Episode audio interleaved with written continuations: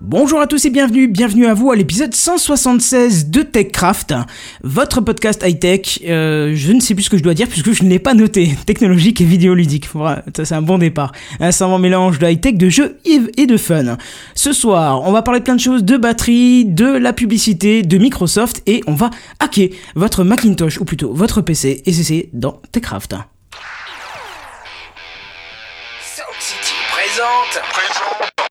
TechCraft.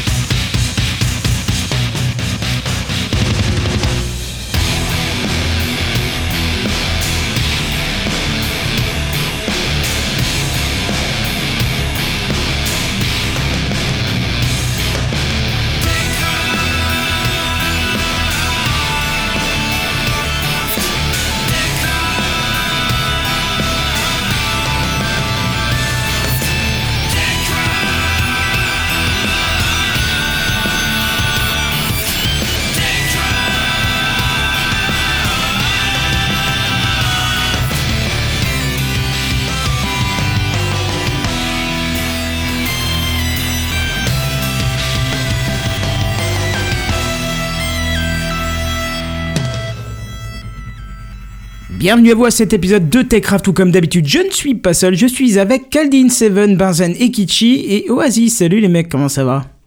Bonsoir. Yo. Vous avez vu cette, cette, intro pourrie? Je me disais bien que j'ai oublié un truc, on était parti trop bien, il y avait, tu vois, il n'y avait pas de soucis techniques, fallait qu'il y ait quelque chose, quoi. C'était. Euh, comme je dis, hein, c'est quoi qu'on va foirer ce soir? Oui, il disait ça et moi je me foire. Mais on le sait, le problème se situe généralement entre le clavier et la chaise. Hein, donc euh, là, on oui, dans 99% des cas, oui. Voilà, c'est ça.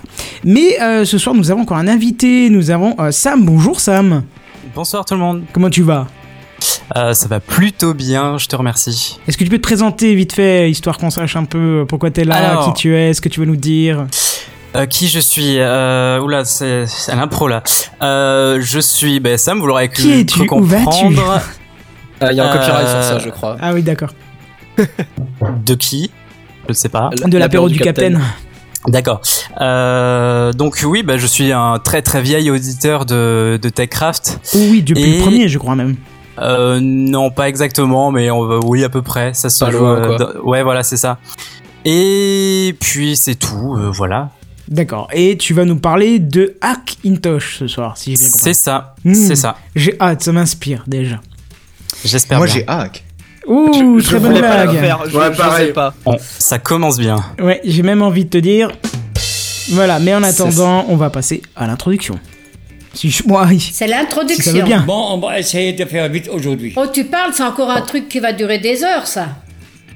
Et justement, c'est moi qui vais vous faire l'intro puisque justement, euh, le 15 du mois est passé et l'épisode 3 de Retro Auto est sorti. Et je vous invite à aller regarder euh, bah, sur la chaîne euh, YouTube euh, 7DD ou écouter directement sur retro-auto.podcloud.fr parce que bah voilà, hein, il y a une production, un film, enfin une caméra, un micro, tout ça, un truc qui va envoyer du poney.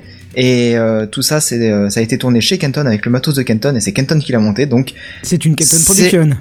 c'est d'une Kenton Production et donc du coup c'est de la qualité. Ouais, on, on s'est démené pour celui-là, hein, il faut le dire. J'ai, j'ai, euh, au, au- au total, pour ceux qui ont suivi un petit peu l'anecdote, j'ai trois disques durs de HS maintenant, et donc je suis sûr et certain que c'était le boîtier. Voilà. Et ce n'était pas lié à moi. Hein. Non, non, non, non, du tout. Mais euh, bon, ça fait quand Mais même c'est trois tombé pile au même moment. Ouais, juste à la fin. Et c'est pour ça que d'ailleurs, dans ton épisode, il y a une séquence où on voit tes images en gros plan plutôt que toi, parce que c'est le seul fichier sur les euh, combien? 100, 120 gigas que j'ai perdu. Donc je me dis, Récupérer plutôt, non? Non, c'est le seul fichier que j'ai perdu sur les 120 gigas. Il y a, Mmh, y a un seul fichier que j'ai perdu sur 120 gigas, donc je me, D'accord. honnêtement, je me sens bien content que ça ne soit que ça. Oui, ça aurait pu être largement pire. Ouais. Juste à la fin, Ouais. le disque a commencé à merder, puis moyen de monter le projet, tout merdait, le, le disque s'arrêtait et tout, et je pensais que c'était le disque. L'importation merdait aussi. Ouais, voilà, l'importation. Je pensais que c'est le disque et en fait, non. euh, au final, c'était le boîtier qui m'a foiré trois disques au complet. Donc, euh, je suis jouasse, quoi. Que- Jusqu'à ce que je comprenne que c'était le boîtier. euh, je pensais que c'était l'alimentation, mais en fait, bon, bref, enfin, voilà. Mais n'hésitez pas à aller voir cet ouais. épisode, ouais. Mm, grosse Comme du coup, euh, comme disait euh, bah, Pof, euh, comme c'est du Canton Production, faut aller voir. Ah, il est gentil. J'ai vu ça, c'était super sympa. Non, mais même, on- je veux dire, on s'est donné du mal, et puis ça permettra peut-être à certains qui sont moins à l'aise avec, des, avec une présentation moins finie de là voir ce que tu produis, ce que tu proposes, et, et être plus. euh, être bah, enclin à regarder la suite, quoi. hein, C'est surtout ça. Bah, hein. j'espère, ouais. Mm, on verra bien. En tout cas, c'était un plaisir d'être avec toi pour réaliser ça. Ah, bah pareil. Euh, après, je suis pas sûr que je le referai demain vu le taf que ça a été, mais ça a été quand même près d'une semaine de boulot, mais voilà. Bref, on va passer aux news high-tech. C'est les news high-tech. C'est les news high-tech. C'est les news high-tech. C'est les news high-tech. T'as vu le dernier iPhone, il est tout noir. C'est les news high-tech. Qu'est-ce que c'est le high-tech? C'est plus de mon temps tout ça. Et la news date peut-être euh, d'une semaine, ouais, une semaine et quelques jours, mais euh, je voulais absolument en parler la semaine dernière et vu le temps qu'on avait pris pour euh, faire euh, tout- tout- tout- tous nos articles, on n'a pas pu. Donc je vous en parle cette semaine. Alors vous n'avez pas pu passer à côté de Samsung et de ses problèmes de batterie hein, qui prennent feu sur le Galaxy Note 7, hein, de certains iPhones qui ont aussi commencé à fumer, tout ça, fumer c'est mal, hein, ne fumez pas. Eh ben il faut croire que c'était pas une bonne année pour les constructeurs de batteries, euh, puisque GoPro, qui a récemment mis en vente son drone nommé Karma, rencontre aussi de leur côté quelques soucis. Et d'ailleurs, Oh, ils ont- merde. ouais, ils ont pris la décision de rappeler les 2500 appareils déjà vendus depuis le 23 octobre. À ce niveau-là, je suis Putain, sûr ils que en les... ont bien vendu, hein. Euh, moi je trouve que c'est pas beaucoup. Hein, Ce que j'allais dire, euh, c'est C'est peu, pas hein, énorme. 2500. euh. à ce niveau-là, je te dis, euh, ils auraient peut-être pu appeler chaque personne en disant excusez-nous, et on, on va venir le chercher. Tu vois, 2500. ouais, euh, mais euh, depuis le 23 octobre, ça fait pas longtemps. Hein. Et euh, quand même. c'est pas le, le drone qui permettait d'avoir la structure avec euh, toutes les caméras pour filmer en 360 degrés? Ah non, c'est pas ça. Non, non, c'est bien. Ah tu non, as bien suivi la news le, le hein. casque, Oui, oui. tu- non, pas le casque. Tu confonds avec un autre truc qu'il Enfin, le- propose. euh, l'armature. là, Voilà, 1500 l'armature. Ouais, casque, ouais. ouais. Mm. Non, non, là c'est un vrai drone avec un stabilisateur d'image dessus et tout, mais voilà. Euh, bon, alors rassurez-vous, si vous en avez acheté un, hein, il ne risque pas euh, de prendre feu, de fumer ou d'exploser ou quoi que ce soit, mais par contre tout simplement de tomber au sol d'un coup. Voilà, ça c'est c'est moins joyeux Ah, déjà. sympa ça, ouais. Mm. Oui. Parce qu'en effet, c'est un petit problème de puissance, euh, de perte de puissance, même pendant le fonctionnement, qui a été euh, détecté euh, dans un, dans un, comment, dans- en cas d'utilisation, dans un petit nombre de cas même. Toujours est-il que GoPro, euh, de leur côté, ils jouent la carte de la sécurité et préfèrent rappeler les 2500 euh, karma. Et d'ailleurs, ils vous invitent, même si votre karma semble fonctionner correctement, à participer au rappel, puisqu'il y a vraiment un danger. Hein. Euh, imagine, tu te le prends sous la tête, euh, sur la tête plutôt, euh, ça va être un peu. Ou juste euh, quelqu'un d'autre hein, aussi. Hmm. Alors, le Ouais, ça fabricant. encore pire si c'est sur la tête de quelqu'un d'autre, parce qu'après il pourrait porter plainte, machin, ce serait le bordel. C'est ça, c'est ça. Puis il faut pas oublier qu'il y a des hélices, hein, donc euh, des hélices qui tournent. Je sais pas si euh, les hélices s'arrêtent elles aussi d'un coup ou si juste elles tournent beaucoup moins vite, mais toujours est-il que ça reste dangereux. Je pense qu'elles gardent leur élan quand même euh, un petit moment. hein. Hmm, Je sais pas. Bon, en tout cas, le fabricant vous remboursera l'intégralité de votre achat, que vous ayez acheté d'ailleurs seulement le drone ou un kit avec tous les accessoires. Donc ça, c'est toujours sympa. Il pourrait très bien vous dire on vous rembourse que le drone, mais si vous avez pris tout le kit, si vous avez besoin de tout le kit, part, ouais. ouais. Ouais, non, c'est plutôt correct, Mm. carrément. Alors par contre, la marque n'a pas précisé si le modèle sera rapidement remis à la disposition des clients. Et c'est une très mauvaise nouvelle pour cette société qui déjà euh, a pas sorti de choses convaincantes depuis maintenant deux ans. Donc euh, mauvais mauvais coup de pub, surtout qui comptait vraiment sur ce sur ce modèle euh, pour être bien bien vendu à Noël. Donc voilà, qu'est-ce que vous en pensez un petit peu de tout ça? Le karma s'est retourné contre eux. Oui, bien bien. Oh, ouais, carrément. Non, bah c'est vrai que c'est c'est dommage parce que comme comme tu dis, enfin GoPro, ok, on les connaît euh, pour leurs caméras, etc. Mais c'est vrai que depuis quelques temps, bah voilà, comme tu dis, deux ans, euh, ils se reposent un peu sur euh, sur leurs acquis, quoi. On n'a pas vraiment de, de nouveaux euh, Ouais, puis de après, nouveaux produits, de nouvelles features très euh, intéressantes. Les autres constructeurs qui, euh, qui arrivent aussi dans le jeu, qui font exactement les mêmes choses que eux, en Mm, fait. mm, mm. Oui, Sauf voilà, que eux, c'est bah, ça. ils sortent des nouveaux produits. Bah ouais, il y a DJ en en face qui, à mon avis, a dû bien se frotter les mains. hein. Ah, tu m'étonnes parce que concrètement, ils commencent à avoir quand même de plus en plus de concurrence à des prix quand même plus abordables. Parce que euh, GoPro, c'est- ok, il y a une qualité derrière, etc. Je dis pas, mais ça reste quand même assez cher, quoi. Bah, il C'est y a vrai que là, aussi si- qui concurrence les- au niveau des drones. Euh, je sais pas s'ils sont au même niveau, quoi. Donc, euh, je, je sais pas. Hein, j'y connais- Oh là, j'ai trucs Je sais pas. sur mon bureau, n'importe quoi. ouais, je sais pas s'ils sont au même niveau, hein, mais en tout cas, bon. Faut Ah, voir. pas, Ouais, mais c'est un acteur euh, ma- marche assez bien de- quand même au niveau des drones. hein. Ouais, ouais, effectivement. Mais euh, ouais, c'est un peu dommage pour euh, pour GoPro du coup qui qui était parti pour euh, pour se diversifier un peu, même si au final ça restait dans dans le côté caméra, je pense. Hein. Euh, de, pouvoir filmer avec un drone. Mais euh, là, c'est vrai que c'est un assez mauvais coup pour eux. Après, faut juste espérer que le problème soit pas euh, extrêmement grave ou en tout cas qu'il soit euh, soit isolé et réparé rapidement pour qu'ils puissent euh, tenter de revenir un peu là-dedans quoi mais après ça risque de faire un peu comme Samsung où euh, bah, l'image de marque va être extrêmement impactée et revenir de ça il n'y a, y a pas de solution miracle quoi Moi, ce qui m'effraie un peu, c'est que j'ai l'impression que c'est un petit peu l'année des batteries là. J'ai l'impression qu'il y a un petit peu, c'est c'est un petit peu des grosses séquences de news où tu vois, t'as tous les avions qui se crashent. euh, après, t'as. Je suis euh, pas vraiment d'accord. Ah, Oasis non qui vient je suis pas d'arriver. d'accord. Je suis Bonsoir pas tout à fait Oasis. d'accord. Je pense que juste, c'est que euh, on en a beaucoup entendu parler, le grand public en a entendu parler euh, depuis le, le Note 7, et que maintenant, dès qu'il y a un truc, c'est haha, et on te monte du doigt en fait. Je pense que le, le Samsung, on peut pas passer à côté, mais enfin dans n'importe des, des, je pense que les, tous les pro, enfin c'est pas la première fois que ça arrive, et c'est juste que là on en parle parce que euh, les gens ont pris conscience avant et que du coup on reste sur, on surfe un peu sur la vague encore de ce qui reste, tu vois. De toute façon, les médias, ils aiment bien surveiller, euh, survoler et, et surfer justement sur les, les phénomènes comme ça. Justement, comme tu dis, quand il y a un avion qui se crache, on entend parler que de ça. Parce que d'un seul coup, il y a 10 avions qui se crachent. Mais en fait, euh, tous les jours, il y a peut-être 10 avions qui se crachent dans le monde, mais on n'en parle pas Oui, forcément. après il y a de la surmédiatisation suite Oui, oui, à oui. suite à un gros événement. Enfin, ça, ça joue, euh, ça joue aussi. Hein. Tu, citais, euh, tu citais Kenton, euh, les, les- des iPhones qui fument, slash qui explosent. En soi, enfin des, des, des smartphones qui explosent, par exemple, il y en a toujours eu. Enfin, Il y, a, il y a une batterie, il y a toujours des risques d'explosion, et euh, comme pour beaucoup de choses, il n'y a pas de risque zéro derrière. Il y a, il y a toujours eu, et je pense, enfin à moins que demain on ait vraiment un changement euh, radical au niveau des, des batteries ou de ce genre de composants dangereux, Ouais, Il y en les, aura les toujours. il y, a, il y a toujours eu des batteries qui ont fondu, etc. Ouais, enfin, voilà. euh, depuis a- super longtemps. Quoi. il y en Même sur aura la Xbox, je crois qu'il y a la première du nom, il y avait des problèmes de ce genre-là. euh. Enfin, ça arrive tout le temps. Une Quoi. Xbox, il y a une batterie dedans.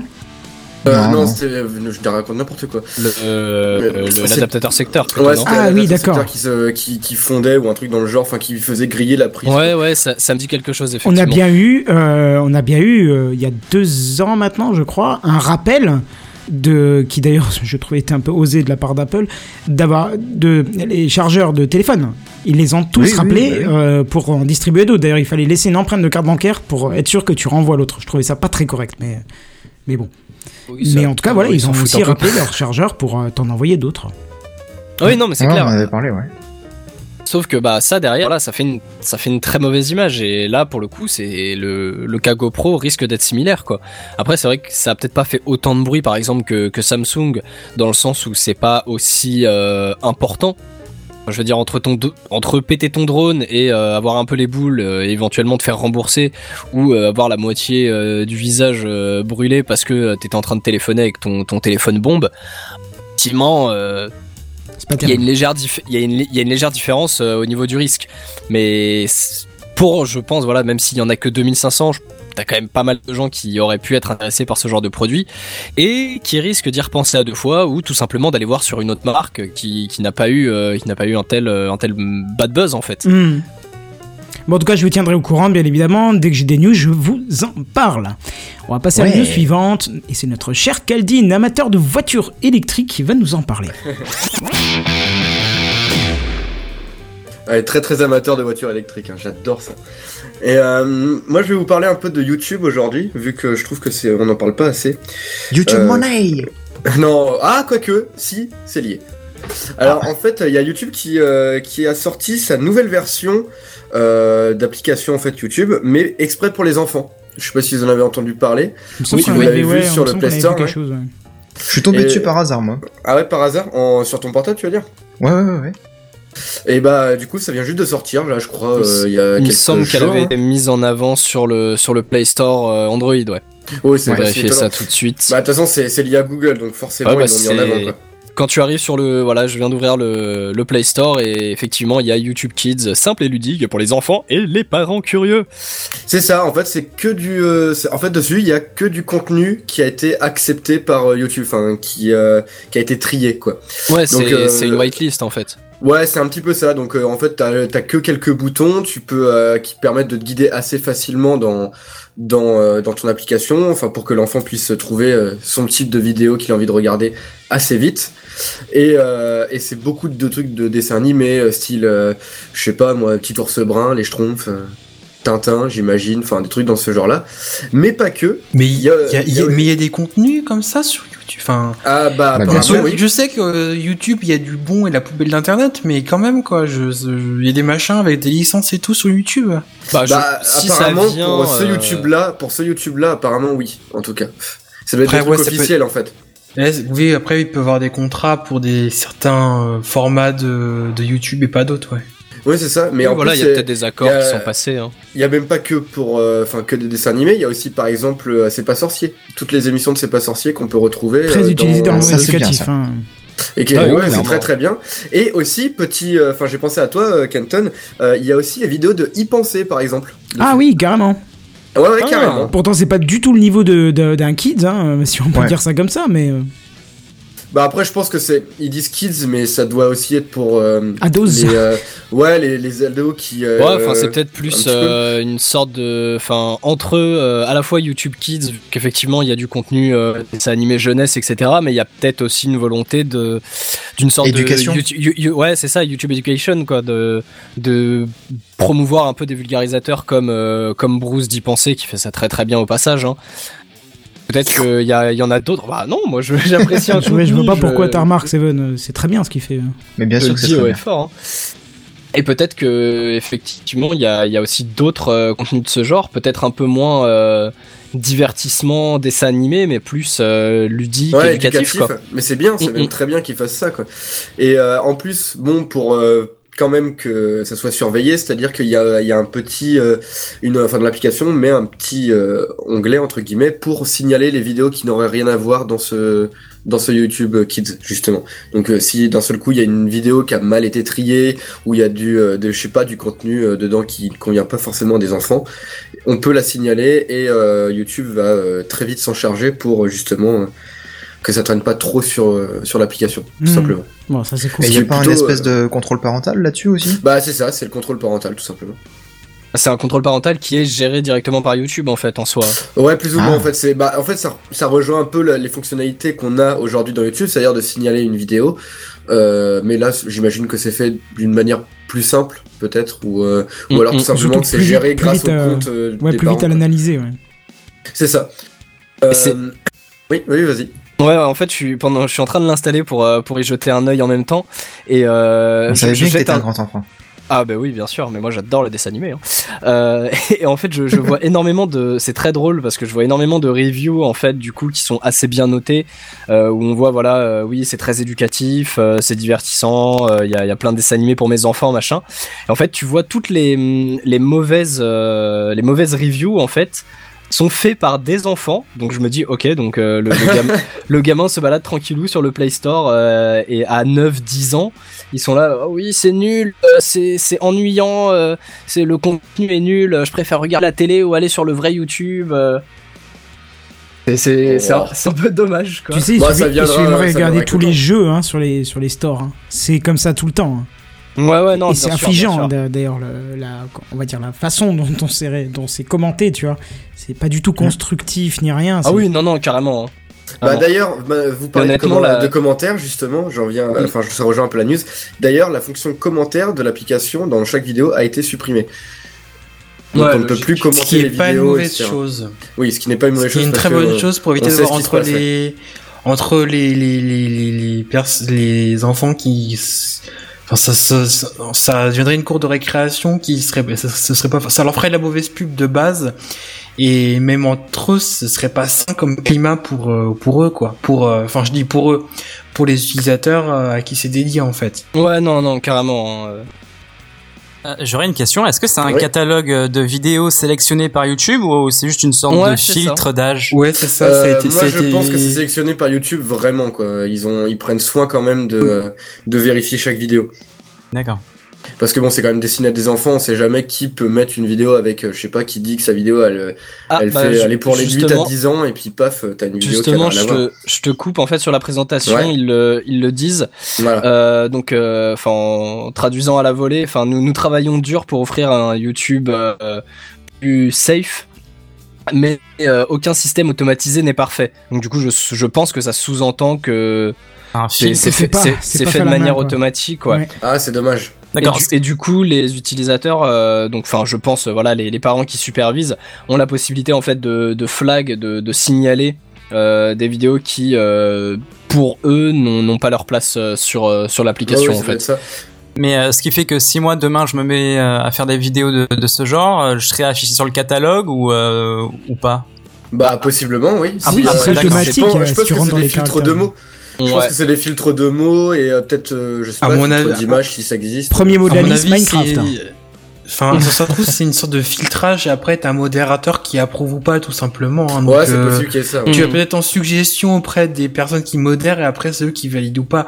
J'ai du mal à imaginer les personnes qui vont sélectionner volontairement chacune des vidéos, mais un Ouais, c'est principe de, faut, euh, un principe de oui non vidéo. quand t'as une liste. euh, Après c'est c'est tout. à- Enfin, c'est un gros service, mais ce serait ce serait pas débile comme principe. Oui, je pense qu'il y a même ça doit passer par plusieurs euh, chemins, j'imagine. Oui, oui, non, bien sûr. Je pense pas que ce soit fait à la légère. Et euh, ouais, bah du, du, du coup, c'est bien. Je vous fais du test en live et en fait, c'est super intéressant. Il y a un système donc en gros de, de catégories avec une catégorie donc euh, choses, enfin euh, émission quoi, une catégorie musique. Euh, bon, je vous passerai sous silence euh, ce qu'on a sur le store français. Hein, ça me fait légèrement.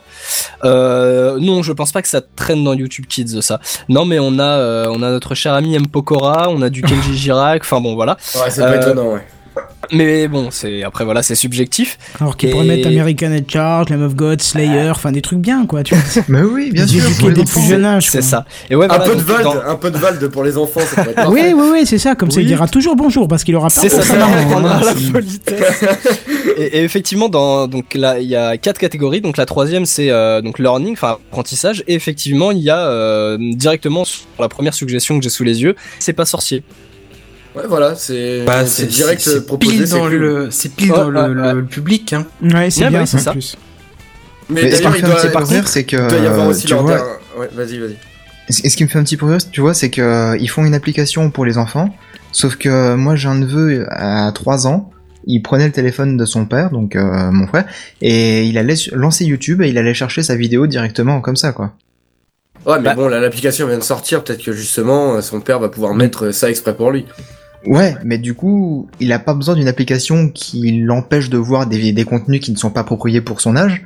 Il arrive déjà à se démerder tout seul pour euh, surfer sur le net, Ouais, aller chercher pour sa vidéo éviter. et tout ça. ouais, quoi. mais c'est pour éviter justement que qu'il tombe Mais sur est-ce- des vidéos qui ne qu'il n'est Est-ce pas qu'il n'y censé a pas genre un oui, parce que c'est vrai que dans le principe de c'est c'est ce que dit Seven n'est pas. Et je, les- je enfin, rappelle juste qu'il a les- 3 ans. Hein. les Donc, euh, gamins, les, les gamins, tu leur files une tablette dans les mains maintenant, ils ils savent limite mieux surfer que toi sur les, les, les- ils te chopent toutes les vidéos de Squeezie et compagnie et ils les Ah, qualité, qualité, oh là là là, alerte qualité. Oui, Oui, parce que, parce que Mais justement, mais- tu leur as laissé l'application, enfin, tu leur as laissé l'accès à YouTube. Si derrière, tu leur dis, bah voilà, YouTube, c'est là, en leur, en, en leur disant, enfin, leur, en, en les faisant aller sur l'application YouTube Kids et non euh, le YouTube normal, tu Mais- éviteras de mettre sur la première page de ta liste d'applications, euh, ça ça aura son impact aussi.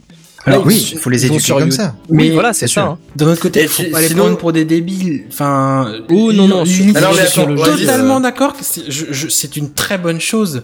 Mais j'avais pas pensé au point qu'a dit Seven. C'est vrai que les gamins, faut pas les, enfin les gamins, les enfants, pardon, il ne faut pas les prendre pour des débiles non plus. Et au début, si tu écoutes tes parents, d'accord, tu seras pas tout, tu, tu n'essaieras peut-être pas de toi-même de, de fouiller parce que tu sauras pas que ça existe.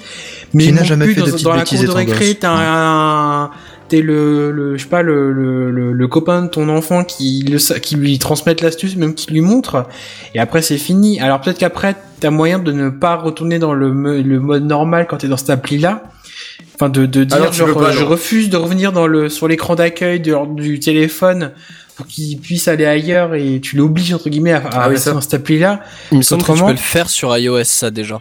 Mais sur euh. Android aussi, puisque t'as un mode euh, spécial pour enfants, où justement tu Ouais, verrouilles ouais, un ouais. petit peu toutes les fonctionnalités, et comme ça, bah, ton téléphone il sert juste à aller sur quelques applications comme. Sur Android comme sur iOS, tu as, euh, tu as un moyen de, de contrôler l'utilisation du, du périphérique en fait.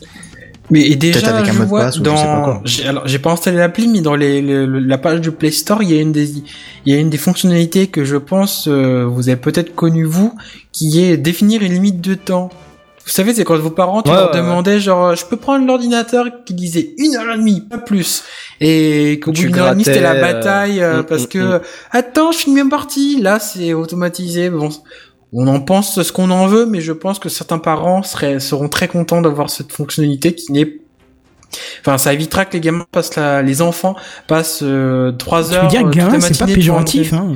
Bah, j'aime pas trop dire gamin, mais Les Mais jeunes. a les petits trous de balles, ça marche aussi alors.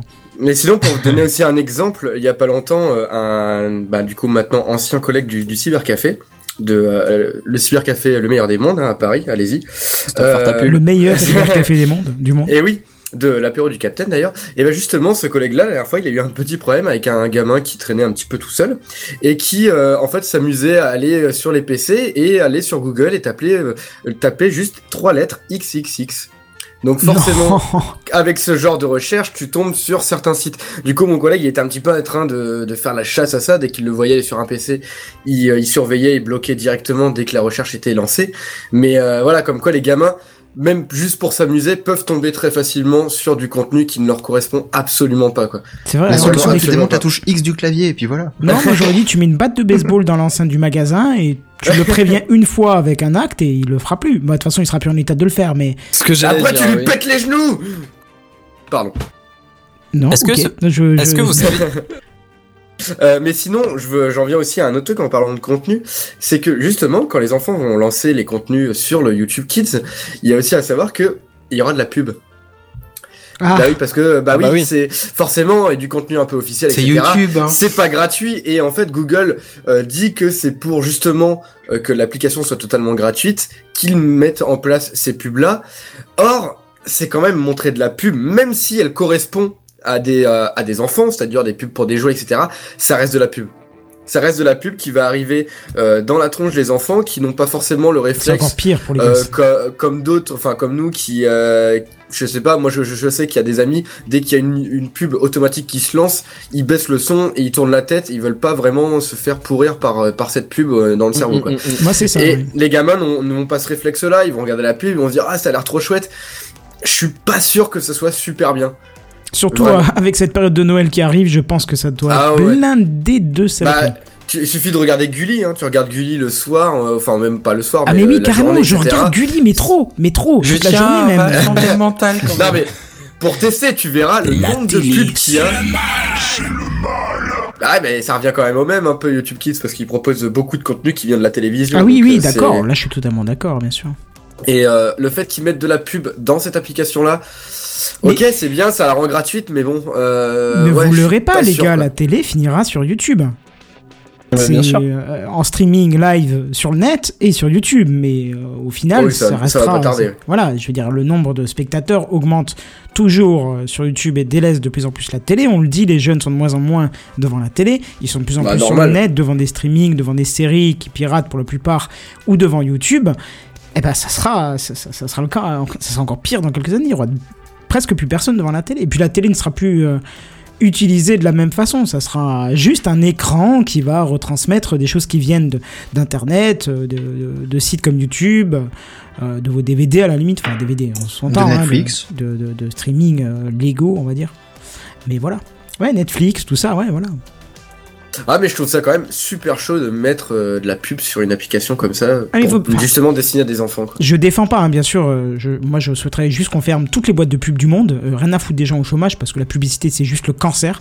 Euh, si encore elle était bien, comme à une certaine époque où elle était un peu drôle, un peu curieuse, un peu voilà. Mais là, c'est juste devenu du de, de- euh, comment du bourrage de crâne débile. C'est fait pour un enfant de 3 ans. Je veux dire, il, il faut Si je fermer veux ça. bien, mais- c'est Juvamine. je défends pas bien sûr, voilà, par exemple.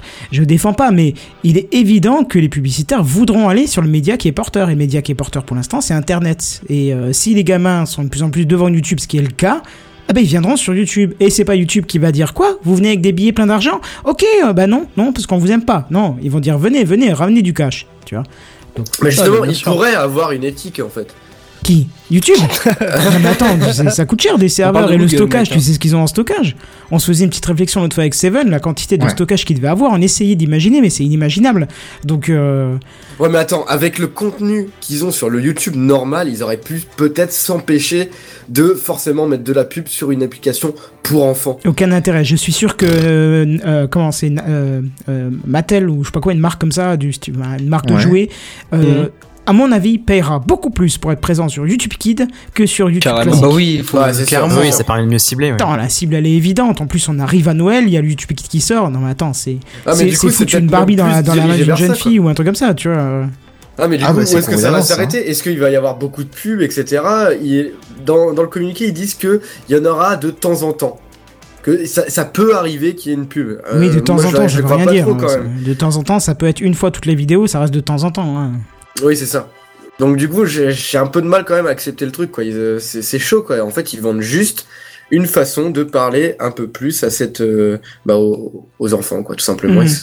Plutôt que de- d'essayer de faire une application qui soit vraiment pour les enfants et qui, euh, du coup, ait une éthique, le fait de ne pas mettre de pub, ne pas de, de trier le contenu jusqu'au bout, euh, parce que la pub est une pollution et euh, je trouve ça dommage du coup que ça se transforme en ça, parce qu'on a plus l'impression que c'est une une plateforme pour euh, pour vendre du jouet que euh, qu'une Mais plateforme c'est qui c'est du business, éducative. les gens, c'est normal. À l'époque où nous on était gosses et qu'on revenait de l'école à 4h30, qu'est-ce qu'on faisait? On prenait un goûter et on regardait la télé pour Ah, regarder bah les dessins animés. Ah bah alors non, et parce que qu'est-ce moi qu'il y avait entre droit. les deux hein. dessins animés? De la pub. Et la pub, c'était des jouets, j'ai- c'était des choses comme j'ai- ça. J'ai très peu regardé les dessins animés quand j'étais gamin. Pareil, Ah, moi, j'ai pas. Ah C'est une question d'éducation des parents. C'est des Oui. choix, hein, mais c'est une question d'éducation. Euh, des- de...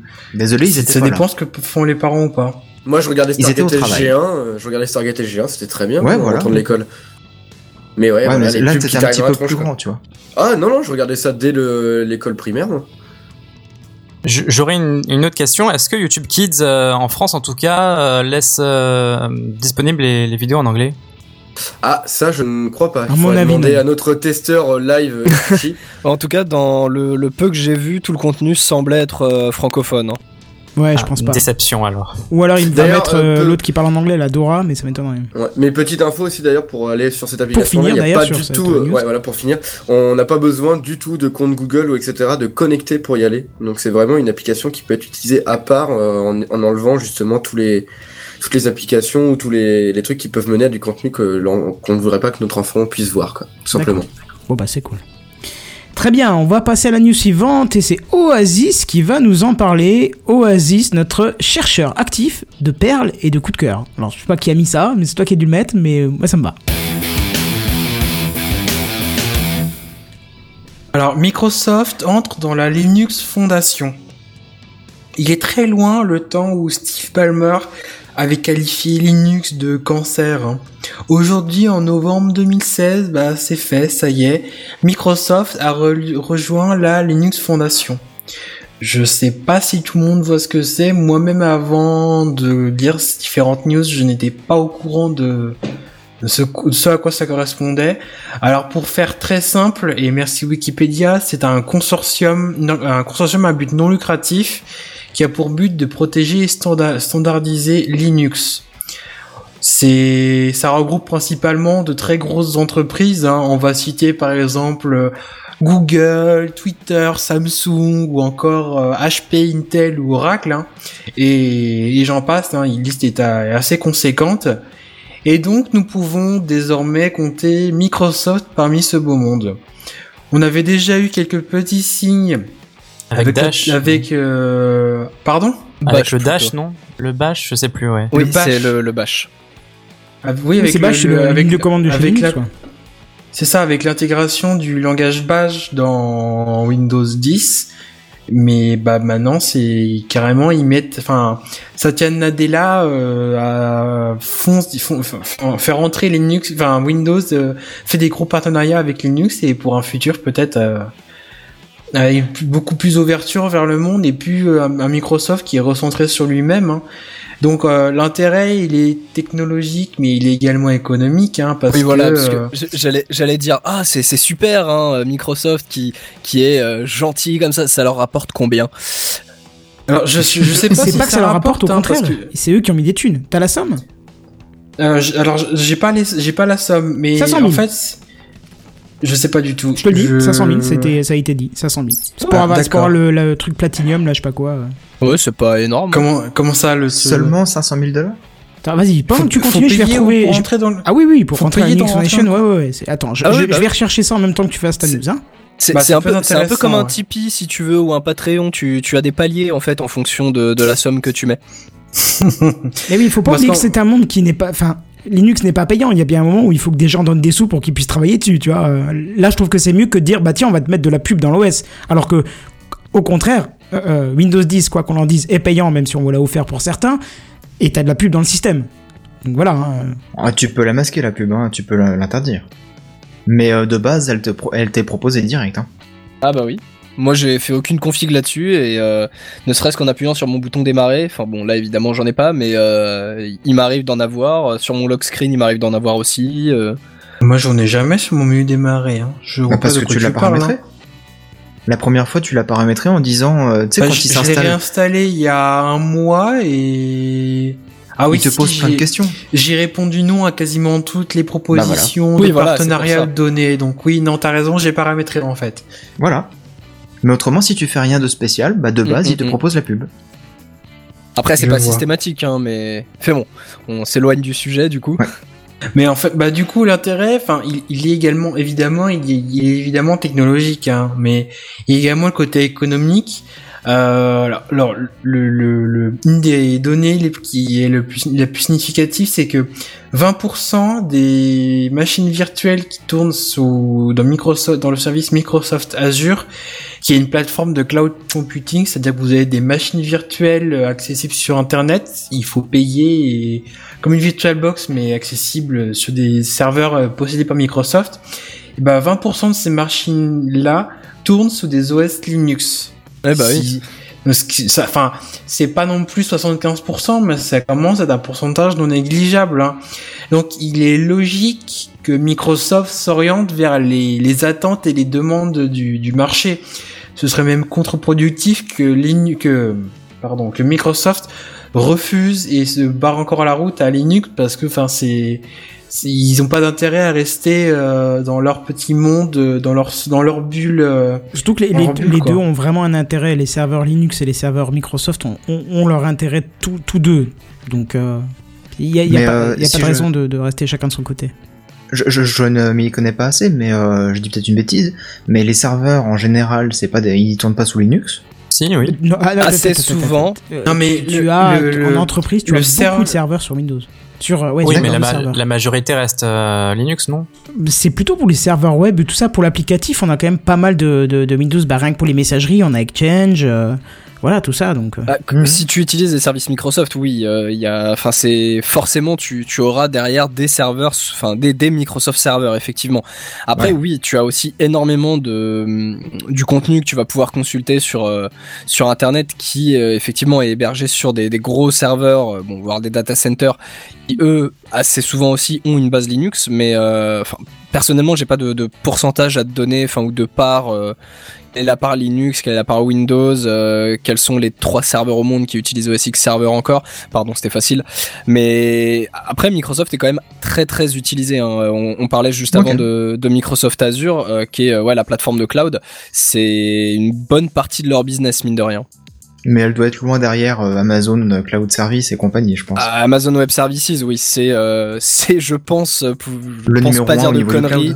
Ouais, non mais ça c'est évident, mais je pense pas dire de conneries en te disant que la majorité de l'internet tourne, euh, enfin des, des gros sites, on va dire en tout cas internet, sont chez euh, Amazon Web Services. Et je me tâte même, je voulais faire un truc sur Amazon Drive, mais je pense que je vais peut-être me tâter et passer sur Amazon Drive parce que là, ils, Te tâte pas trop. hein. ils explosent tous les records. Tarifs, euh, illimité complet, euh, les Ah oui, débits sont, bah oui. sont, sont, sont tellement nickel. un monopole qu'ils peuvent se permettre de faire des des, des, des promotions entre guillemets, enfin en tout cas d'attirer à mort de nouveaux clients parce que ils, enfin ils sont déjà tellement omniprésents, c'est c'est affolant quoi. On va arriver d'ailleurs sur leur, période, leur meilleure période. C'était un mélange des deux périodes.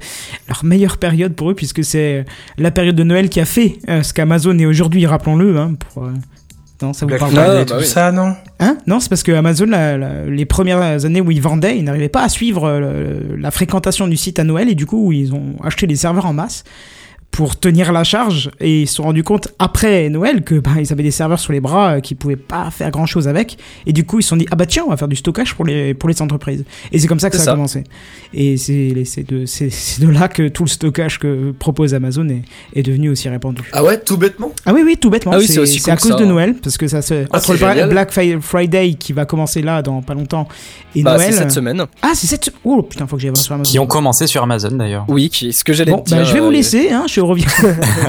J'irai voir ça tout à l'heure. Attends Bientôt encore quelques jours, t'inquiète pas.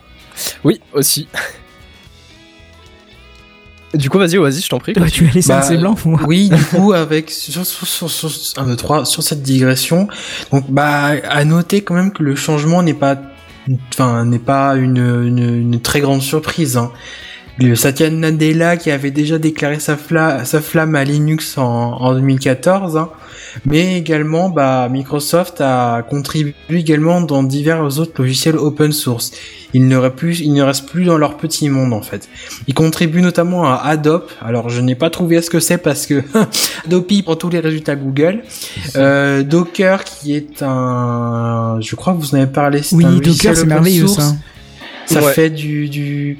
c'est une sorte de, de machine Ça- virtuelle un peu non Ouais, non, un conteneur. sans, euh, voilà, conteneur. sans voilà, sans rentrer dans les détails, c'est ça, ça, ça te permet de faire des, des sortes de bouts de machines virtuelles euh, pour euh, pour faire tourner euh, un certain nombre de services. euh, voilà, enfin, je vais pas rentrer ça. dans les détails techniques parce que euh, parce que c'est chiant, mais c'est vraiment quelque chose qui est de plus en plus utilisé, euh, notamment dans le domaine de l'entreprise, hein, euh, et c'est vraiment un gros gros outil. Donc euh, forcément, Microsoft est allé mettre euh, ses pions euh, ses pions dans, dans ce genre de techno. Hein.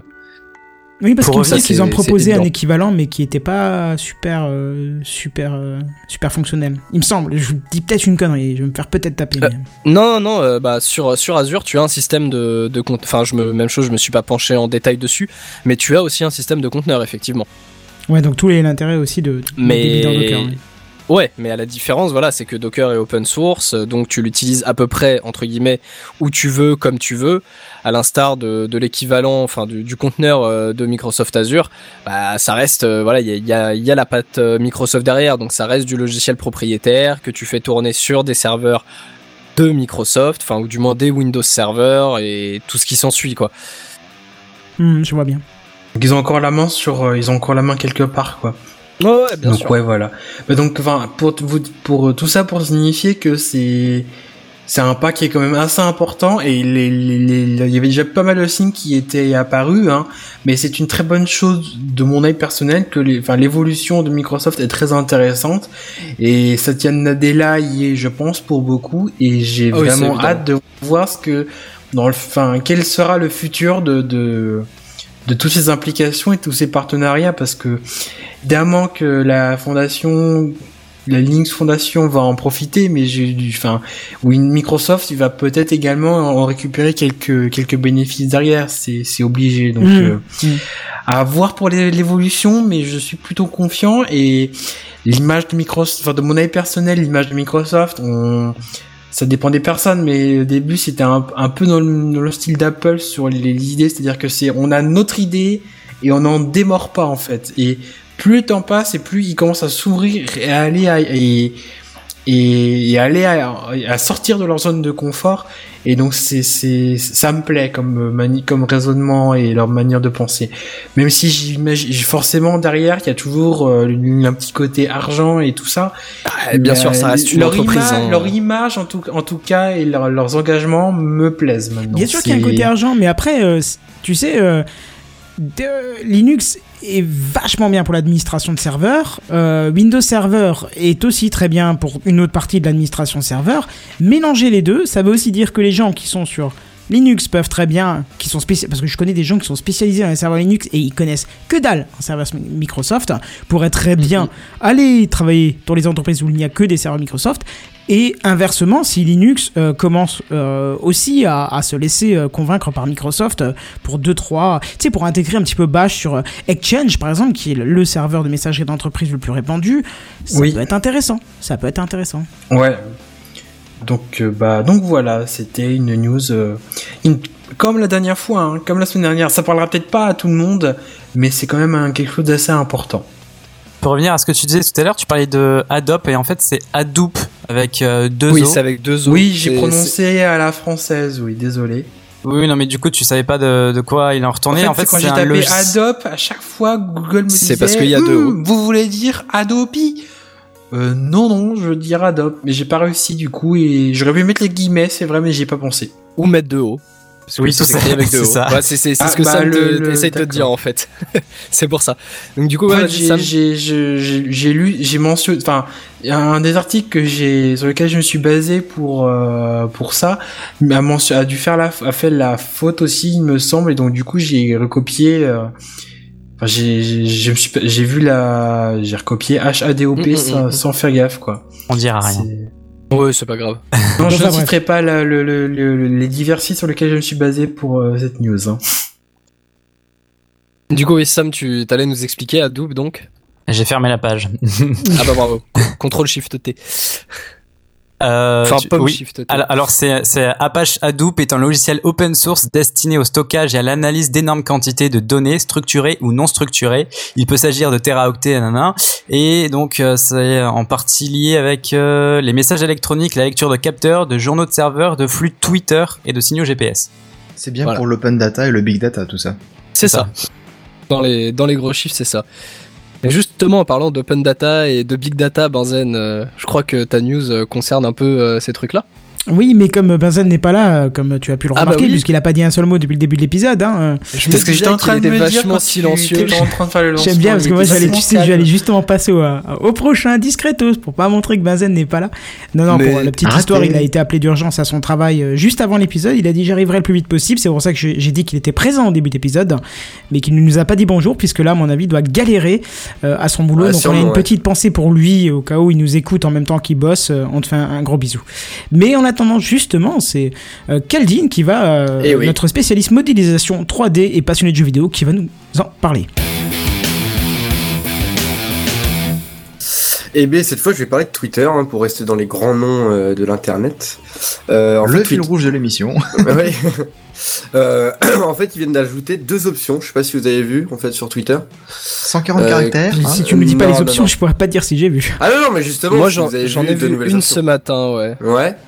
Euh, savoir la possibilité nativement dans l'application et c'est bien parce que les hum, les applications tiers nous permettaient juste de faire ça depuis euh, des années euh, qui était donc le, le fait de, de muter enfin de, de masquer du coup euh, soit des mots clés soit des hashtags soit des utilisateurs enfin de de pouvoir masquer à peu près tout ce que vous voulez C'est ça, on peut masquer absolument tous les mots qu'on veut. C'est Tout ça ce qu'on veut. Tu, tu écris juste, même un émoticône, tu peux le virer. oui et en tu fait, peux tous tu peux les... muter les emojis exact Et du coup, dès qu'il y aura un tweet qui est fait avec un de ces trucs-là, enfin des mots que tu auras voulu euh, en moins ou émoticône ou autre, euh, ça ne te le fera juste pas apparaître, tout simplement. Donc, ce qui permet, par exemple, je sais pas, moi, on est en période de euh, de Beaujolais de, de Beaujolais, bah voilà. tac, de moche Jolet, hein, ça c'est pas. Ok, d'accord. tu, tu mets Beaujolais dans, dans Twitter comme quoi tu ne veux plus le voir et puis bah tu verras plus aucun tweet qui va en parler. Ça c'est vachement je sais bien. J'aurais pu mettre Trump les- quand il y avait les élections parce que ça me. Exactement, exactement. exactement, ou genre football, tu vois, genre quand ils font leur, leur tout leur truc avec les matchs qui Ouais, durent ouais. pendant euh, je sais pas combien de temps et que c'est tout le monde en parle, que c'est insupportable. Et bah voilà, tac, tu enlèves. Ah, les matchs, ils durent Mais- à peu près 90 minutes. Hein. Oui, bah ouais, sauf que c'est euh, ils font Oui, beaucoup non, de mais matchs par, seul exemple, euh, voilà, quand tu as des, des coupes, des ligues, etc. euh, si euh, toi ça t'intéresse pas d'avoir euh, 80, enfin j'ai- j'exagère, hein, mais 80% de ta de ton flux Twitter qui, qui ne parle que de ça, bah ça plutôt que de lire, de dire ah je m'en fous, je passe au tweet au, tweet suivant, pardon, euh, ça, ça te permet de le, de le faire nativement. Et après, enfin c'est c'est vraiment bien que que Twitter euh, se décide enfin à faire la chose, dans le sens où Et ils ont eu plein de problèmes récemment, quoi, tout simplement, Oui, avec euh, justement je- des, des controverses à propos des, euh, enfin pour des propos qui ont été dits sur Twitter et que Twitter ne laissait tout simplement euh, là sans rien dire, quoi. Ils ont Oui, eu pas bah, mal c'est de problèmes c'est vrai que sur ce sur, sur des trucs à polémique comme ça ou euh, enfin ils sont pas forcément des plus réactifs quoi. Donc Bah, en même temps, ils la peuvent pas trop, euh, quoi, ils peuvent pas trop non, dire de bien choses sûr, non plus, non, mais bien sûr, tu peux pas, tu peux pas tout monitorer euh, et avoir des gens qui sont au taquet. Enfin, en soi, je, je critique pas ça. Hein. Mais enfin, ju- juste voilà, le, le fait de, pouvoir le faire directement par Twitter, parce que comme je disais, euh, oui, euh, par exemple, moi j'utilise euh, Tweetbot sur Mac, et c'est vrai que Tweetbot te, te donne la possibilité de le faire depuis, euh, bah, depuis que je l'ai, donc euh, quand même quelques temps maintenant. Est-ce que Tweetbot Mhm. marche maintenant sur Mac? Ah, ça fait longtemps qu'il est sur Mac. Ah euh, non, j'ai dit il marche, j'ai pas dit qu'il était parce qu'il me semble qu'ils Ah. ont fait une mise à jour majeure et que c'était devenu une catastrophe. Je l'ai testé, une horreur, ça plantait, Bah. c'était ignoble, c'est oh là là. Bah le, le souci entre guillemets euh, pour faire une parenthèse rapidement dessus, enfin que ce soit sur Tweetbot ou sur les, les clients euh, tiers au final, c'est que depuis euh, bah, à peu près deux ans je crois, euh, Twitter ferme en fait de plus en plus son API, donc euh, ferme en fait de plus en plus ses, ses accès pour ce genre d'application. Et la raison euh, cachée ou non, je ne sais pas. La pub. Bien sûr. Exactement. utilise le que client sur les clients natif. tiers, voilà, où on a plein de, de tweets euh, publicités, Sponsorisés enfin sponsorisés, Ah, c'est une horreur, le client Twitter euh, chiant, de hein. base, quoi. C'est une qui horreur. sont euh, qui sont d'ailleurs au passage parfois assez gênants. hein, je, je pense S'il y avait les mêmes options sur Facebook, ce serait bien. Écoute, je dois avoir au moins, au moins 200, voire 300, même plus que. Qu'est-ce que je dis? Je dois au moins être à 500, 600 comptes bloqués sur mon, mon profil Twitter. Tellement je supporte plus les pubs, je les bloque toutes. Je bloque Ouais, les comptes bah, carrément, quoi. Mais parce que- en- non mais le problème de, de Twitter, c'est que, enfin, en plus des, des publicités sponsorisées qui s'affichent quand tu ouvres un Twitter.com standard, tu as également ces fameux comptes qui genre te suivent juste pour que comme ça tu tu lis leur description et ils imaginent que ça leur fait de la pub en fait.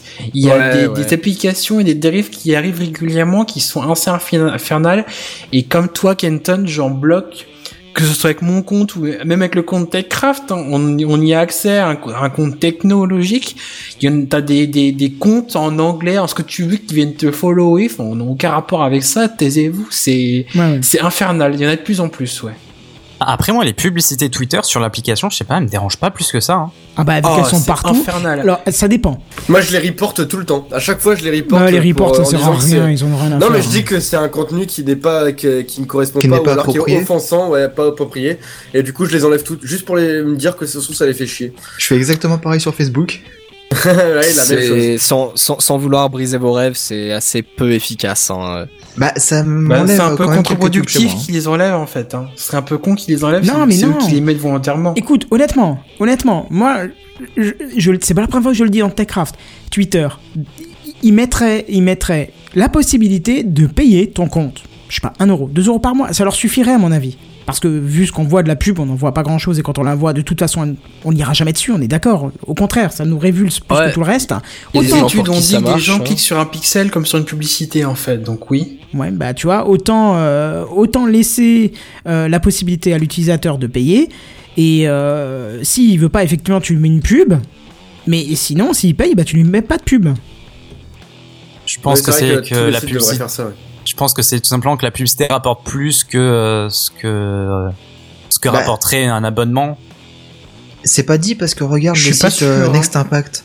Next Impact, il a fait le pari justement de rendre la plupart des articles payants. Et du coup, euh, quand tu vas les consulter, C'est pas la plupart, c'est très peu déjà. Mais c'est pas parce qu'il y a une communauté très plupart, euh, très attachée. C'est c'est assez peu d'articles Mais c'est payant, peu hein. d'articles. Et c'est des Ouais, articles ouais, qui ouais. sont en, en général très gros. C'est des espèces de dossiers. Oui, c'est des gros donc, dossiers, oui, oui. Mm. Mais en tout cas, quand, quand tu veux les consulter, bah, il faut payer. C'est à partir de 99 centimes par jour, parfois, je crois, je sais plus comment. Mais du coup, t'as pas de pub quand tu payes.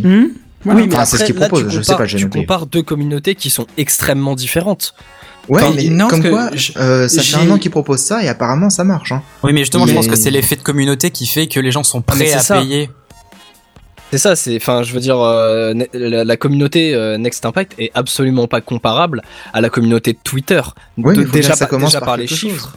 Non, mais déjà par les chiffres et même euh, par le par le profil euh, des, des utilisateurs, quoi. Ce qui Honnêtement, fonctionne à un endroit ne peut, peut ne tout à fait être appliqué à oui, un autre endroit. peut, peut Mais- fonctionner comme il peut aussi. Bien Ah, sûr, mais ça faut- va il faut- comparer. Ouais, il faut l'adapter, il faut l'adapter surtout en fait. L'adapter. On l'adapter. On va l'adapter, L'adaptater. t'inquiète pas. Ah mais enfin, je, je, je pense que voilà, les, les, les mecs de chez Twitter ont, déjà eu ce, ce genre d'idée et il y a de bonnes raisons euh, pour qui font que, que c'est pas. Je pense pas que ce soit aussi simple. Mais, non, mais le problème de Twitter, il est plus profond que ça. C'est alors, je sais pas si c'est toujours d'actualité, mais je sais qu'à une période, ils perdaient de l'argent. Ils perdent toujours de l'argent. C'est toujours Ah bah voilà. faillite, donc en hein, fait, ils sont en ils, sont ils sont toujours en, en, Enfin, il n'y a pas de modèle économique euh, stable pour. Twitter. Du coup, ils tâtonnent à droite à gauche. Ouais, et bah bah, c'est pas encore ça qui va les faire fonctionner. Hein. Je, pour ma part, je décrocherai jamais de mes clients Twitter, que ce soit TweetDeck, même si j'ai des reproches à lui faire, ou de une application juste sur mon ordi. Hein.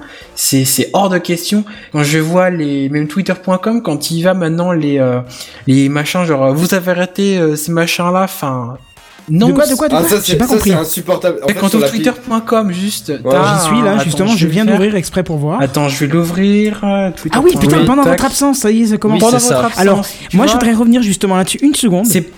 Vas-y. Juste une seconde, parce que je l'avais énormément critiqué, cette fonction euh, sur le client Twitter natif, euh, mobile, je parle, parce que c'était que Mhm. présent là-dessus. Et je suis obligé de temps en temps, pour euh, envoyer une photo sur un DM, utiliser le compte, le, le client natif. hein. et du coup, je vois des tweets que j'ai loupés et qui sont Mhm. pertinents.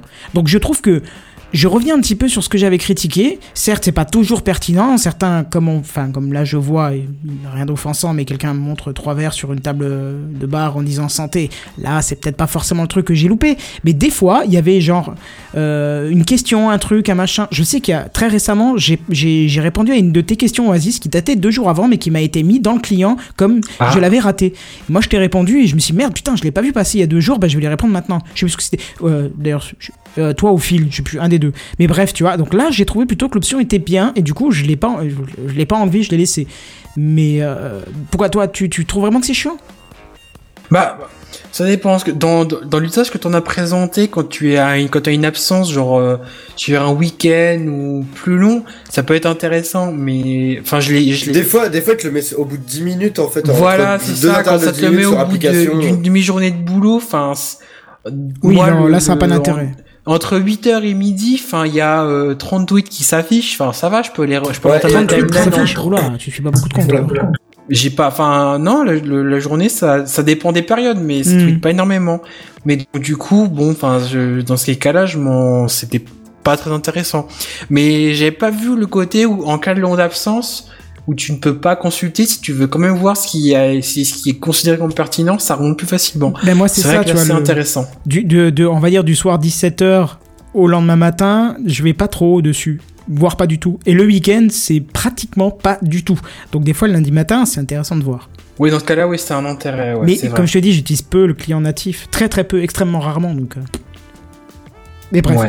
Euh, Il y avait encore quelque chose à dire sur Twitter ou pas? Parce que du coup, on bah peut oui, faire oui, la parce soirée. que euh. depuis tout Oui, à l'heure, en fait, euh, on est parti dans une discussion, mais il y a une deuxième option qui a été aussi euh, ajoutée. Voilà, et c'est celle qui va minime. rendre Oasis joyeux. Celle-là, je l'ai vu passer. Oui, alors bah justement, c'est la possibilité de se retirer entre guillemets les notifications d'une conversation. Donc peu importe sur Twitter, Ah, euh, d'un seul ouais, coup, on met ton pseudo et paf, t'en veux plus. Et bah tu peux arrêter de recevoir des notifs. Ça ne supprime pas les tweets euh, ou ton euh, ton identification dessus, mais au moins tu ne reçois plus aucune notification là-dessus. Tu es tranquille.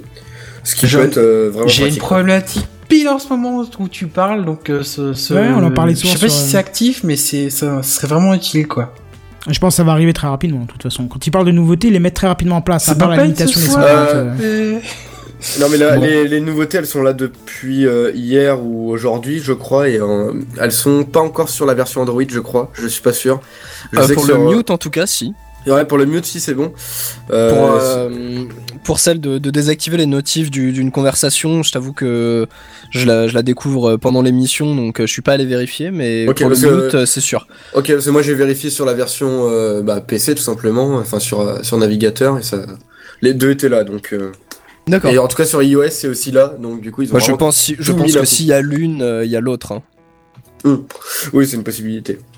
Mais en tout cas, voilà, c'est plutôt cool que Twitter se mette enfin à ça parce que même en, en dehors de, bah, de tout ce qu'on a dit là, les publicités, les trucs comme ça, c'est vrai qu'il y a, il y a quand même vach- vachement de gens euh, sur Twitter qui souvent sont enfin, se sentent offensés par, par exemple par un hashtag qui est assez mauvais. Enfin, il y a des fois des trucs très très homophobes, très très racistes, etc. qui passent.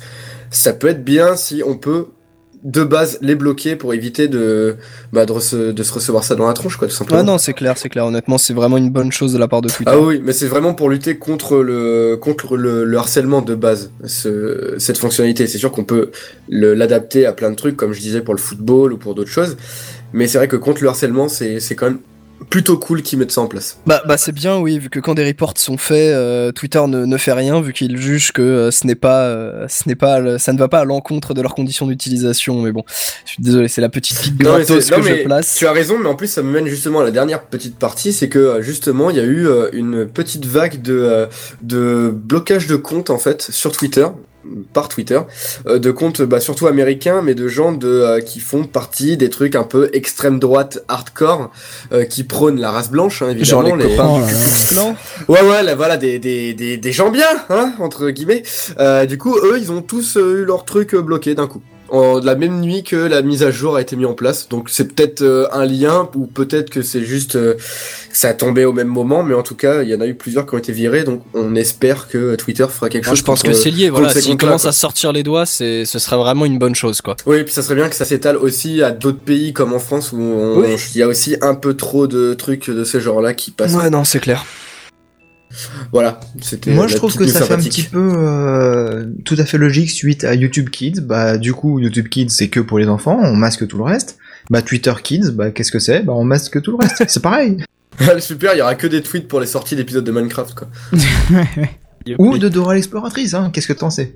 Ah, les meilleurs. Bon, en tout cas, voilà, on a fait un petit peu le tour de, de- des news sur Twitter. On va passer à la suite et c'est euh, Seven, notre spécialiste téléphonie. Oh, téléphonie, ça veut rien dire. Téléphonie mobile qui va nous en parler. Oui, ça y est, c'est mon tour. Euh, Ça fait bizarre de se retrouver euh, au fond de la cale comme ça. Là. Enfin bref. Ça, faut voir avec Ekichi, c'est lui le responsable. Oui, c'est ma faute. Mais elle coule pas. Je balance Ouais. exprès, non, c'est c'est private joke parce que sur le Slack on s'arrangeait sur les ordres et, et voilà. Oui. Non, mais y a pas de souci, vous inquiétez pas. Moi, je vais vous parler de DeepMind qui justement aime les jeux vidéo. Alors non, ça va pas être une news sur les jeux, mais on va quand même aborder un petit peu le sujet, mais sous un autre angle. Parce que justement, l'IA, hein, l'intelligence artificielle via le machine learning, est très à la mode et on vous en a déjà parlé à plusieurs reprises de ces faits marquants. On sait que l'IA a réussi à battre le champion du monde au jeu de Go, donc euh, qui est le jeu de plateau le, le plus dur qui soit, hein, a priori. On ça. sait aussi, on sait aussi que même si on n'en a pas forcément parlé dans TechCraft, que l'IA est capable de gagner à des jeux en 2D type Super Mario Bros. Et euh, même de faire du speedrun, hein, puisque euh, justement le principe est plutôt simple. hein. L'IA analyse l'environnement en avançant tout droit. Lorsqu'elle rencontre un obstacle, bah il faut qu'elle se dise ah je peux plus avancer donc je saute. Lorsqu'il y a un trou, bah la première fois elle tombe, mais du coup la deuxième fois bah elle saute au-dessus. Et euh, bah, lorsqu'il y a un ennemi, bah, la première fois elle meurt euh, en le tapant, et puis euh, la deuxième fois elle essaie de l'éviter par la suite. Et donc la machine va enchaîner les essais, d'abord en allant tout droit, puis en sautant au premier bloc, puis au deuxième, etc. Jusqu'à éviter tous les obstacles sur son parcours et atteindre l'arrivée. Alors, c'est long, mais c'est méthodique, et elle triomphera systématiquement sur... bah, justement sur des jeux en 2D où le décor ou les adversaires sont toujours identiques. Et du coup, bah, elle sera capable de faire un speedrun et de peut-être même de battre les meilleurs joueurs euh, en speedrun sans, sans passer par les glitches, hein, bien sûr. Alors oui, voilà ce que j'allais dire, c'est si on ne, ne compte pas euh, toute la partie glitch et euh, TAS, donc euh, tout l'assisted speedrun, où là c'est par contre une catégorie où les gens vraiment le font en fait le, le speedrun, donc euh, terminent le jeu en le faisant vraiment image par image et très souvent en fait en allant euh, s'amuser à aller euh, faire des manipulations de mémoire dans le jeu, surtout sur des vieux jeux qui sont assez faciles en fait à, à rendre dingue et là euh, il y, a, y a vraiment euh, presque plus aucune logique. C'est très très intéressant d'ailleurs. hein, les, les trucs, de- il y a des émissions de tout le Ah ouais, speedrun qui sont vraiment très très bien. Il est faut Bah, encore Cœur de Vandal et tout ça? Euh, non, Euh, Speed Game, arrêtés, non, ça a hein. été arrêté, ouais. Mais après, si, enfin, je- je- j'en profite juste euh, vu qu'on en parle. Si, euh, si ça vous intéresse, euh, le, de voir un petit peu le, le TAS, euh, enfin, de, de voir des, des performances du genre, vous avez euh, la hum, Games Done Quick, donc euh, qui est une un stream en fait Twitch qui a lieu deux fois par an, donc une fois en hiver, une fois en été, qui euh, en fait fait du marathon de, speedrun avec euh, plein de grands noms de, ce domaine-là et qui marche avec un système de, de donation, de loterie, etc. qui donne une euh, évidemment tout l'argent en fait qui est récupéré, qui est donné à une œuvre caritative à chaque fois. Et c'est un gros gros gros événement qui se passe aux États-Unis, qui est retransmis donc pendant plusieurs jours sur Twitch. Et il y a toute une partie sur le speedrun. Et il y a même euh, dans cette euh, dans cette partie speedrun un speedrun qui est fait par euh, des, des robots en fait. Genre littéralement, Ah ouais il y, a, y a un petit robot qui est avec qui est avec des, des manettes. Donc qui est quand même branché directement sur la console, mais un robot qui fait du, du speedrun, c'est c'est assez marrant à voir. Donc si, si vous êtes un petit peu intéressé par, par ce genre de truc, bon, au final on n'est pas on s'éloigne un peu du machine learning sur ce, sur ce niveau-là, mais c'est quand même super intéressant, donc n'hésitez pas à y jeter un œil. Mais d'ailleurs, pour conclure avec euh, la GDQ, hein, euh, Awesome Ouais. Games Done Quick, euh, la, la période 2017, donc ça va être du 8 janvier au 15 janvier 2017. hein, donc c'est assez bientôt et on vous en reparlera, je pense. hein. Oui, oui, oui, il y a fortement moyen que je fasse une news dessus. Mais du coup, pour revenir un petit peu sur, sur l'IA et le machine learning, Sur donc, DeepMind, ouais. donc du coup, euh, bah, sur les jeux en 2D, donc euh, où c'est euh, toujours les mêmes éléments de, de décor et d'adversaire, bah il y a pas de souci, là elle va battre tous les joueurs. Mais euh, DeepMind, donc la branche euh, machine learning de Google, se lance un nouveau défi et de taille, puisque l'objectif c'est de battre les joueurs à StarCraft 2. Alors pour ceux qui ne, se, qui ne savent oui, pas, ce même. jeu est développé Ah ouais, non, par mais quand Blizzard même, quoi. et c'est un STR, un jeu de stratégie en temps réel. Bon, c'est pas mon type de jeu préféré, hein, moi j'y ai jamais joué, mais euh, ce serait a priori le meilleur jeu de stratégie qui existe, Il est enfin de STR. Surtout qu'il n'y en a Ah, pas beaucoup qui sortent hein, aussi. Hein. Oui, voilà, ma- c'est maintenant, peut-être mais l'un bon. des seuls. Pour les vieux de la vieille, euh, c'est- comme un Age of Empire, mais en. Ah, Quand on est conquire, hein, tout ça quoi. Ouais, Ouais, enfin, StarCraft, c'est vraiment une, euh, une Ouais, très très grosse référence dans le domaine du, du RTS. Ah oui, hein, complètement. bah, surtout dans, dans, le, dans le RTS qui est pratiqué en compétition, surtout. oui, bah c'est oui, vraiment très très très pratiqué en compétition. Mm, mm, mm. C'est un incontournable en tout cas dans les Ah jeux oui. PC. Et euh, bah, justement, euh, bah, pour vous expliquer un petit peu, euh, ce serait apparemment le meilleur STR qui existe, euh, tant par la richesse du gameplay que du contenu ou la complexité des stratégies à mettre en œuvre pour gagner la partie. Puisque du coup, le premier objectif pour DeepMind sera donc de pouvoir se débrouiller pour progresser dans le jeu, hein, puisque bah en fait, pour vous expliquer, si vous ne connaissez pas StarCraft 2, bah vous êtes sur une carte dont en fait vous ne savez pas du tout ce qui se passe ailleurs que là où vous regardez. Donc il faut avancer à tâtons, il faut revenir à la base pour améliorer ses troupes, etc.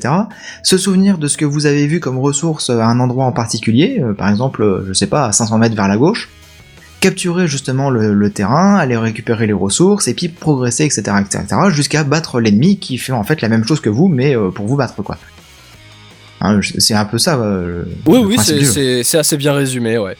Donc toutes ces étapes-là ne sont pas forcément évidentes pour le joueur novice humain, hein, et- parce que bah, quand on joue contre euh, Ah, C'est Un des autre mécaniques qu'il faut adversaire, apprendre, euh, ouais.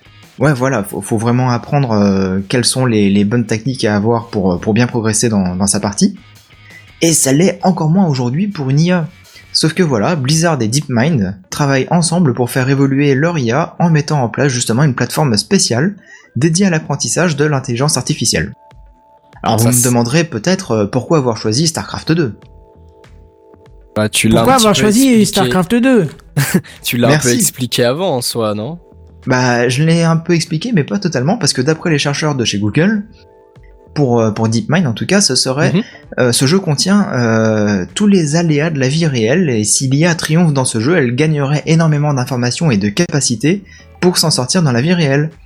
En Ah tout cas, tous les enseignements, je recommence, tous les enseignements que DeepMind peut en tirer dans le jeu pourront être transpo- transposés dans notre vie réelle. Parce que, bon, le gros challenge dans le jeu, c'est d'adapter sa stratégie en fonction de nouvelles informations, chose que l'IA ne sait pas faire actuellement. Comme je le disais, dans les jeux en 2D, les informations, comme elles sont toujours identiques, bah, avec euh, un processus méthodique assez long, elle essaye, elle se casse les dents, elle réessaye un petit peu, elle va un, un petit peu plus loin, elle se casse les dents, elle réessaye, elle va encore un petit peu plus loin, elle se casse les dents, etc., etc. Bah là, du coup, elle peut pas faire comme ça. Elle est obligée de s'adapter en permanence euh, à la en temps situation. réel surtout. Enfin, on, Mais voilà. on parle justement de, de RTS, donc de, de, de stratégie en temps réel, et c'est vraiment ça, c'est que tu as énormément, enfin pour l'exemple de Starcraft 2, tu as tellement de facteurs qui rentrent en compte. Enfin, co- comme tu disais, effectivement, tu as déjà tes ressources à gérer. Donc bon, comme dans tous les jeux de stratégie, il y a, il y a toute une, euh, il y a de la macro-gestion, donc c'est-à-dire euh, gérer les bâtiments, euh, qu'est-ce que je vais améliorer, qu'est-ce que je vais produire. Il y a toute la micro-gestion, donc à savoir toutes les unités que je crée, donc les personnages entre guillemets, euh, où est-ce que je vais les envoyer, qu'est-ce que je vais faire avec, et de plus, euh, vu que c'est un jeu en joueur contre joueur, il y a il y a aussi la dimension de euh, quand je vais prendre des informations sur ce qu'est en train de faire la personne en face, il faut que je réagisse en fonction. Enfin, ça, ça c'est la, la grosse mentalité qui est, qui est déjà présente dans, dans le jeu en lui-même. Hein. C'est si vous regardez un peu les compétitions euh, de, de Starcraft, vous allez souvent voir que les, les joueurs en fait se, se scoutent. Enfin, on utilise le terme scout, c'est-à-dire qu'ils vont envoyer une, euh, une petite unité euh, dans la base ennemie qui Ils vont va, les euh, espionner, qui va se fait. faire démonter. Voilà, tout simplement pour espionner, pour dire, ok, alors à, à tel euh, tel avancement de la partie, euh, le mec en face de moi, il est en train de faire ça, ça, ça, ça, et du coup, il faut que je réfléchisse à une stratégie pour pouvoir contrer ça. Et donc c'est, enfin, c'est super complexe. Donc Mm. en, en soi, moi, je suis super hypé de de voir que DeepMind est, euh, va tenter de, de, de se mettre sur Starcraft, mais le le challenge est tellement incroyable. Enfin, je sais pas si les gens réalisent, c'est c'est c'est ouf. Non, quoi. moi pas trop, parce que je connais pas trop StarCraft, donc. Euh. Bah, même, Ah, je- je admettons, t'assure t'oublies que- StarCraft, c'est c'est des stratégies que tu, tu, tu emploies en temps de guerre. Oui, oui, Tu te dis, sûr. ah, l'ennemi, il est en train de monter son armée, mais qu'est-ce qu'il a comme armée exactement? Je sais pas. C'est on ça, va aller envoyer des espions, et puis euh, comme ça, on aura tu- des infos Tu vas voir que le mec a euh, dans son armée a euh, 80% de, de mecs à pied, euh, de dont euh, 30% d'archers. Enfin, tu, tu, tu vas récupérer toutes ces informations et en fonction, tu vas t'adapter toi pour euh, pour dire bah voilà, moi je sais que s'il a ce truc là, bah en faisant tel tel truc, telle stratégie, tel placement, bah je vais pouvoir le battre quoi. Ouais, voilà. Parce que t'as toujours un élément qui est plus fort qu'un autre, mais qui est vulnérable par rapport à certains points. Et donc, du coup, bah, s'il a des soldats à pied, bah, si toi t'envoies des cavaliers, bah, tu seras peut-être plus fort que lui. Ou en tout cas, tu pourras l'encercler et du coup, euh, tu pourras trouver son point faible en attaquant par derrière. Enfin, c'est des stratégies de guerre après. Oui, voilà. Enfin, dans, dans, dans les grandes lignes, hein, évidemment. Après, euh, pour le pour le jeu en question, c'est peut-être un, enfin, c'est plus particulier.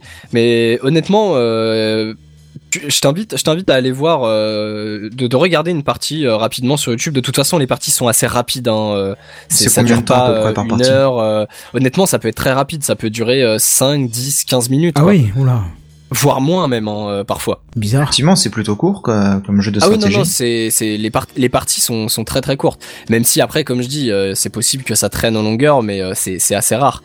Et honnêtement, euh, tu, tu, tu regardes, bon, après, si, si t'as juste la vue du joueur, il y a de fortes chances, et, euh, enfin, la vue du joueur ou pas, que tu ne comprennes pas grand chose en soi à ce qui se passe, mais le nombre euh, d'actions qui est effectué par, euh, par les joueurs, ce qu'on appelle les APM, les actions par minute, dans ce jeu, il est juste incroyable. Enfin, Bah justement, je vais en parler de ça. ouais, Parce que justement, donc l'IA, elle, elle a une capacité de, de réflexion qui est bien supérieure au cerveau d'un être humain. Et euh, pareil au niveau de la mobilité, mais euh, ce serait complètement cheaté justement que qu'on puisse mettre une IA face à un humain et qu'elle puisse faire 50 000 actions alors que le mec il arrive à en faire que 3. Et euh, justement, pour éviter ça, pour éviter qu'elle soit avantagée, eh ben l'IA sera donc limitée en nombre d'actions par minute. Ce qui l'oblige de ce fait à prioriser certaines actions et donc à faire des choix stratégiques encore plus importants et encore plus intéressants quoi. Mmh, exact. Moi je trouve ça absolument fascinant. c'est fascinant. enfin, fascinant, effectivement. Reste à voir le résultat final hein, mais euh, Ouais, non, carrément. Euh, juste une petite rien que dernière l'annonce, je question. trouve ça fascinant. Ouais, juste une, une dernière question euh, sur sur ce dernier point. Est-ce que tu sais, euh, enfin, est-ce que ça a été annoncé le le chiffre d'action par minute qui qui a été défini ou? Dans les news que j'ai lues, non, ils en parlaient pas du tout du nombre D'accord, euh, ils exact. ont c'est- ouais, Ils ont après, juste je- dit voilà, il y a un nombre d'actions définies pour éviter que ce soit euh, cheaté par rapport à un humain. Ouais, pour bah pour essayer de se mettre euh, un, statut humain. Non, non, d'accord, bon, s'il y a pas le chiffre, c'est pas grave. Ce sera peut-être défini plus tard aussi, je pense. Hein. Oui, bah peut-être que pour l'instant ils sont en phase de test, ils essaient de calibrer tout ça. Hum, hum. Oui, bah il y a, il y a de fortes chances. Hein. À savoir que du coup, donc euh, ça, ça améliorera euh, l'intelligence artificielle de DeepMind, mais ça permettra aussi d'améliorer l'intelligence artificielle de Blizzard quand un joueur classique Mm, a mm, mm. envie de se faire la main contre un bot. Parce Ouais, bah oui, ça des fois, bénéficie quand on, deux, joue, euh, quand on joue à des gens euh, multijoueurs et qu'on joue contre des bots, euh, souvenez-vous de Counter-Strike à l'époque, euh, les bots, euh, ils se planquaient, ils se coinçaient dans un mur, tu passais à côté d'eux, Ouais, ils te voyaient pas, pas des et tu pouvais euh, les tuer au couteau sans aucun problème. Ouais, enfin, euh, les IA d'aujourd'hui, elles sont pas non Ouais, plus euh, ça bien ultra changé. bien dans, dans Counter. Hein. Ouais, mais justement, c'est c'est c'est pour euh, pour continuer d'améliorer ce ce genre de choses, quoi. Voilà, oui. Même si l'IA, euh, dans sa globalité dans les jeux vidéo, a bien évolué, bah, elle reste quand même limitée en général euh, de par la performance de la machine bien et puis sûr. euh, de par le développement qu'on lui a accordé, quoi. Mm. Et du coup, bah, si DeepMind peut investir en masse ce secteur-là, bah, ce sera que bénéfique aussi pour l'IA dans les jeux. Ah oui, ça peut être carrément bien. ouais. Pour l'IA en général, d'ailleurs. Pour l'IA en général. Pour faire un Westworld en vrai, ça. quoi. Voilà, c'était pour les connaisseurs. bon, sinon, Seven, t'aurais pu nous en parler dans les news gaming, hein, en fait, je, je pense. hein. C'est vrai. Surtout c'est qu'on- vrai. on va comme justement, ça touche euh, à DeepMind, euh, mais c'est pas grave, la Ouais, transition est toute faite euh, Voilà, pour, c'est un euh, pour les news gaming. C'est ça. En plus, c'est toi qui vas nous en parler, Kichi, puisque tu es euh, le spécialiste euh, pour suivre les conférences dans les transports parisiens. J'aime bien parce que ça n'avait aucun rapport. Mais c'est c'est justement ça qui était drôle, en fait. Et voici les news gaming. News Gaming. Les news gaming. Les News Gaming. Gaming. Voilà. Ah oui. On va parler de jeu, quoi. Et effectivement, on va parler de jeu. Bon, une, une petite news qui, elle aussi, était prévue pour euh, pour le 175, mais qu'on a dû décaler. Euh, donc, on a eu euh, il y a deux semaines euh, maintenant, enfin une semaine et demie, la BlizzCon 2016. Donc, pour ceux qui ne connaîtraient pas, la BlizzCon, c'est la convention de Blizzard. Blizzard, vu qu'on en parlait juste avant, c'est donc pour ça mon petit Seven que j'avais mis la, la news juste à la fin.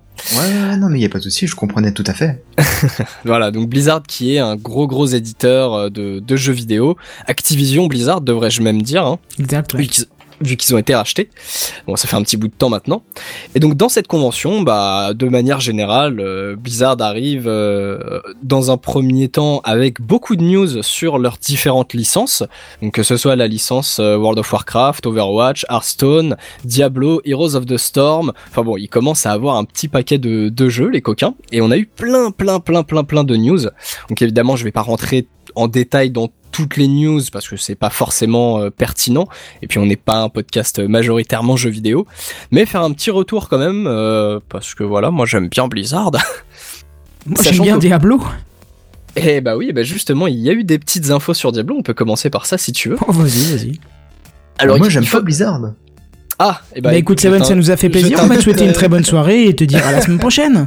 je t'invite à aller faire un petit tour, voilà, c'est ça, pendant, euh, pendant quelques minutes. Alors, il faut savoir que euh, c'est les 20 ans de la licence Diablo. Et ouais, Ah 20 ouais. ans déjà que le, le premier Diablo euh, est, est sorti. Ça fait pas plus? Non, non, non, c'est les 20 ans. Sinon, il t'aurait dit ça fait plus que 20 ans. Mais comme il a dit ça fait 20 ans, je crois que ça veut dire que ça fait pas plus. Mais je suis pas sûr. il me semble, hein, ouais, il faudra vérifier quand même euh, par la suite. Et mais du normalement, c'est Diablo ça. 4, Diablo 4. Et bah, il va falloir être encore un petit peu patient Oh, pour avoir un Diablo 4. Alors, pour le coup, je donne mon point de vue. Je, dois avouer que euh, bah, l'annonce qui a été faite a été un peu décevante justement pour cet anniversaire. Bon, c'est quand même, on a quand même eu un truc intéressant, mais c'est vrai que je m'attendais à plus. Surtout qu'on a eu un- une sorte de teasing où on a presque, enfin, on était vraiment tous euh, chauds à se dire, ok, c'est Diablo 4. Enfin, on avait des hum, des dés à quatre faces qui étaient euh, qui étaient affichés et qui étaient apparemment dans les sacs de goodies de la convention. Voilà, enfin on se dit euh, un D4, 4, bon bah Diablo 4 quoi. Eh ben non, pas du tout. Alors comme euh, annonce, on a eu donc dans un premier lieu euh, un remake en fait de du premier Diablo mais dans Diablo 3 qui est donc le, dernier le dernier jeu de la licence en date. Donc les niveaux en fait et le plus ou moins le les mécaniques du premier opus qui seront rejouables avec le moteur et le jeu du troisième Ah ouais qui, qui sera euh, qui sera annoncé euh, assez euh, prochainement. En vrai, c'est plutôt cool ça. Ouais, carrément. Euh, c- c'est plutôt cool même si les premiers retours que j'ai pu voir apparemment sont assez froids au final. Mais bon, Ah, euh, on- je, je, pen- je pense que le, la meilleure, le meilleur moyen, c'est quand même d'aller vérifier par, par soi-même. hein. Enfin, moi, je sais que j'irai j'irai y jeter un œil dans tous les cas. Non, je pense que j'ai acheté un œil aussi. Hum, hum, hum. Et donc ce, ce- cette annonce-là, elle a été, euh, elle a été faite dans l'optique euh, non pas d'une extension de Diablo qui de Diablo 3 qui en comporte déjà une, non pas donc d'un Diablo 4, mais du- d'une sorte de DLC en fait. Est un peu euh, triste venant de la part de Blizzard, je trouve qui a toujours fait euh, des extensions, donc quand même des, du, gros, ajout de contenu sur, euh, sur ces grosses licences, que ce soit Warcraft, Diablo ou, Starcraft. Mais encore une fois, ça c'est juste mon point de vue. Et dans ce DLC, on aura aussi euh, une classe du précédent opus, donc de Diablo 2, qui fait son retour. Et ça, euh, même si ce sera dans un DLC payant, je dois avouer que j'étais super hypé, puisque c'est le Nécromant, le, le Necromancer, qui revient dans Diablo 3. Et ça, bordel, c'est putain de bon. Les, les gens qui ont passé de longues nuits blanches sur Diablo 2 sauront de quoi je parle. hein. Donc une nouvelle classe qui sera ajoutée euh, dans, ce, dans ce même DLC, donc DLC qui a été annoncé euh, 2017. Donc euh, Ouais. comprendre, euh, comprendre, Pas ne demain. vous excitez pas. Oui, non, surtout, surtout venant de Blizzard. hein. En général, quand ils t'annoncent pas de date, c'est qu'il faut pas être pressé. Bon après on, on leur en veut pas. hein, euh, S'ils annoncent pas de date, c'est qu'il y a énormément de travail à faire et en général euh, le contenu est pas trop trop bâclé quoi. Alors petit plus sur euh, Diablo pour les joueurs console vu que le jeu est disponible sur console, hein, je le rappelle. Le système de saison, donc en fait de, personnages temporaires en fait qu'on qu'on recrée de zéro, arrivera sur les consoles cette même année en 2017. Ajouter à ça de nouveaux euh, zones, de nouvelles cartes en fait dans le mode aventure qui est actuellement disponible et bah voilà, c'est à peu près tout et c'est ça que j'ai trouvé dommage en fait pour euh, pour les 20 ans du- d'une aussi grosse licence qu'est Diablo quoi. C'est vrai que je me, enfin moi comme comme beaucoup de gens de toute façon de la communauté, c'est vrai qu'on s'attendait peut-être à un peu plus de choses. Mais bon, comme j'ai dit, euh, voilà, moi il y a, y a le il y a le Necromancer qui, qui revient, donc euh, je je ne me Tu plains pas. Oui, voilà, moi, à la limite, ça, dans un sens, ça me suffit, quoi. Voilà, c'est euh, Kenton, euh, toi, ça te, du coup, ça te hype un petit peu, euh, toi qui Oh. semblais euh, sans ouais, plus. sans plus, quoi. D'accord, t'es pas, t'as pas forcément dosé le, le troisième opus? Euh, bah si, c'est le seul auquel j'ai joué, mais... euh, Ah, d'accord, je pensais que tu, tu avais joué à ceux d'avant. Non, non, non, c'est le... Je connaissais pas Diablo avant, et le 3 m'avait beaucoup plu, même si je suis pas un, un farmer dans ce genre de jeu, tu vois. J'ai été Ouais, à c'est, euh, entre 1 ou 2, 3, ou je sais pas combien, je sais plus, et puis voilà. D'accord. Mm, mm, mm. Ok, bon, bah, en tout cas, euh, c'est le, le, le Necromancer, s'il vous plaît, Blizzard, très très vite. Donc on va passer à l'autre grosse licence euh, qui rapporte tout plein de pognon à, à Activision Blizzard, qui est évidemment World, World of Warcraft. Ouais, Eh oui, évidemment. oui, voilà, je, je n'ai pas besoin, je pense, de, de présenter euh, le plus gros, euh, le plus gros MMORPG de, de l'histoire du jeu vidéo. hein. Alors énormément d'annonces et c'est ça qui a fait aussi très très plaisir à la communauté parce que là depuis leur nouvelle extension donc qui est sortie euh, au mois de septembre euh, qui est euh, Légion, il y a énormément de contenu qui est qui a été déjà mis à disposition et encore plus de contenu qui arrive, ils nous ont vraiment vendu du rêve. Donc je vais encore une fois pas rentrer dans les détails, je vais passer rapidement. Il y aura un premier patch euh, qui va arriver euh, assez rapidement, même s'il y a encore une fois il n'y a pas eu de date, euh, qui est le patch 7.1.5, qui nous permettra donc dans un premier temps de hum, d'aller dans des donjons de- d'extension précédente, donc de l'extension Mist of Pandaria, où en gros vous pourrez retourner dans, dans ces donjons là, mais euh, mis à niveau en fait pour l'extension actuelle. C'est-à-dire qu'à chaque extension, en fait, vous montez de niveau, donc vous avez voilà plus de puissance, plus d'équipement, et ça, bah, il y, a, y a peu d'intérêt en fait, à part pour le côté peut-être nostalgie, à revenir dans l'ancien contenu. Et c'est vrai qu'ils ils font ça depuis un moment maintenant, de, de ces mises à niveau temporaires de d'anciens donjons, ce qui peut euh, ramener un peu de nostalgie, faire plaisir à, à pas mal de joueurs. Donc ça, c'est plutôt cool. On a aussi les, alors les, les Brawlers Guild, donc euh, Les comment? les Brawlers Guild. Ah, Ah, j'avais compris compris, autre ouais, chose. j'avais compris autre chose aussi. ouais. Non, pas les branleurs vous êtes, vous êtes, vous êtes non, vous êtes pas bien. vous- Voilà. Ouais, bande de coquins. J'étais en train de lire un commentaire euh, sur la, le YouTube. hein. Ah bon, ex- excusez-moi, j'essaye un peu de franciser pour que ça reste compréhensible. Donc, euh, dans, dans le, les grosses lignes, euh, on incite en fait un peu plus les, les guildes, donc qui sont en fait des, des, sortes de clans, de, de groupements de joueurs, à, euh, à partir dans les, les différents contenus proposés et surtout en fait à partir entre eux et pas avec ce qu'on appelle des pick-up, donc des gens un peu pris au hasard, en donnant des, des avantages.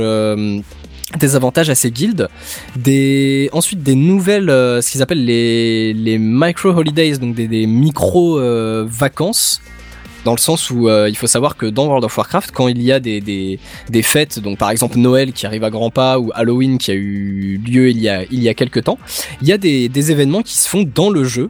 Donc euh, des équivalents, hein, c'est pas littéralement Halloween, avec euh, des petites quêtes, des petits événements assez sympas sur sur les, les thèmes en question. Donc là, pour les vieux joueurs, euh, ça, risque de leur parler. Il y aura le Ankiraj Remembrance Day.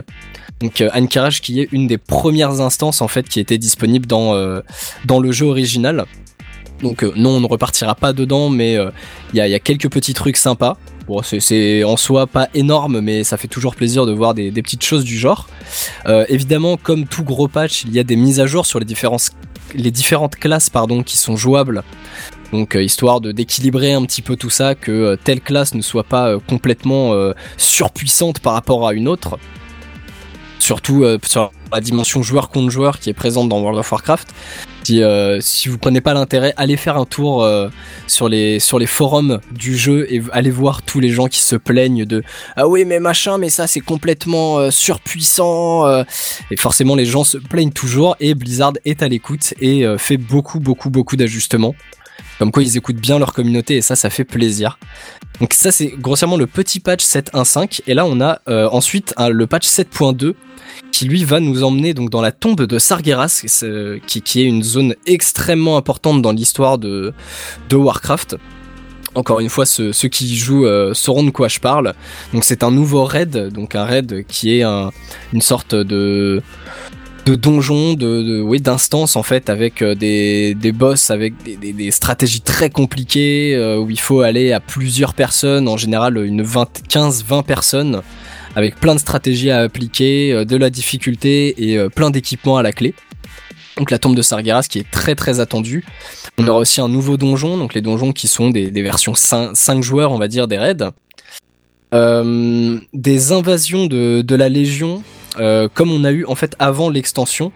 On avait eu en fait des, événements avec la Légion qui sont un petit peu les, gros méchants, on va dire, de, de l'histoire. Donc voilà, les méchants qui reviennent nous casser la tête.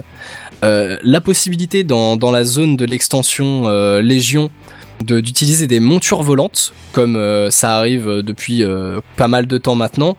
Le, le fait de pouvoir voler dans, dans la zone au début maintenant sur les extensions, c'est désactivé pour que les joueurs ne puissent pas démonter en fait le contenu trop trop rapidement, qu'ils puissent apprécier un petit peu les décors et qu'ils se fassent chier à, y aller, à aller d'un point A à un point B à pied. Encore une fois, ceux qui jouent sauront de quoi je parle et seront très très contents de la monture volante. Euh, une amélioration, enfin euh, beaucoup de contenu rajouté, euh, je vais pas vous faire la liste, mais beaucoup de contenu rajouté pour la partie joueur contre joueur de World of Warcraft, qui encore une fois, comme je dis, est de plus en plus présente. On a eu d'ailleurs à la BlizzCon le, tournoi mondial hein, de, de joueur contre joueur d'arène, qui était très très intéressant à regarder.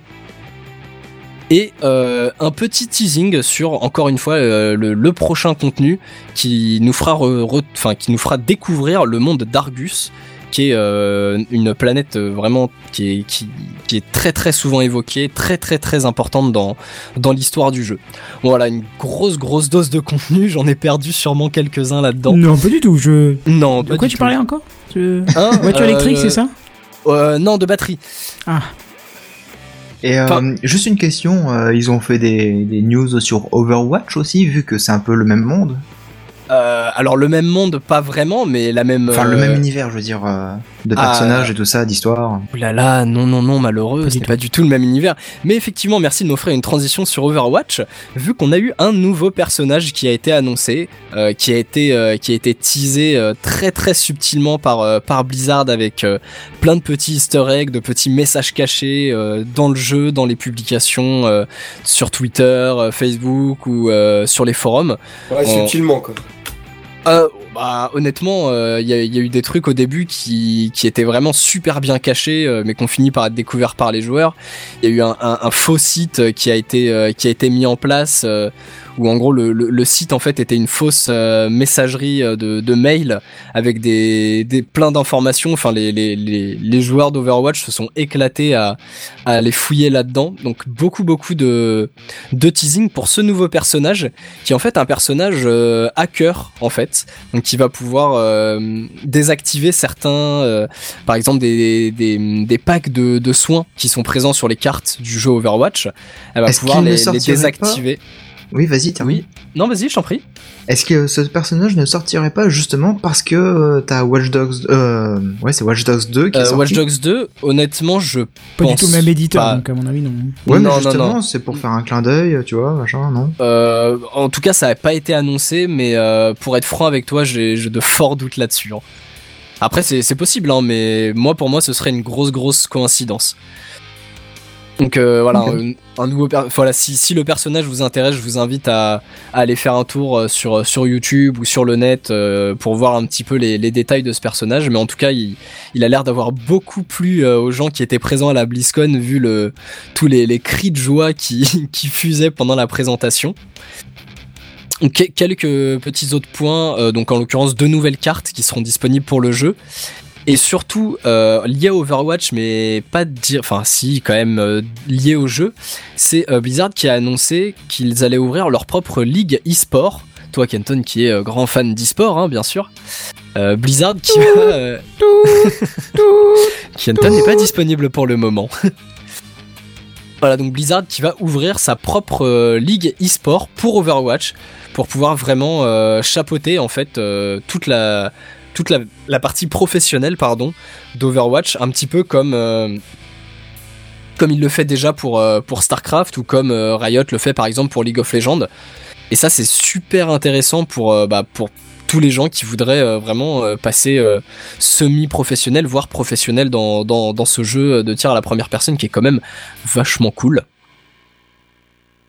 Euh, allez, un, deux derniers, deux derniers points et puis Ouais, après mais très je vous rapide, laisse, très promis. rapide, parce que là, je suis au bord du suicide. hein.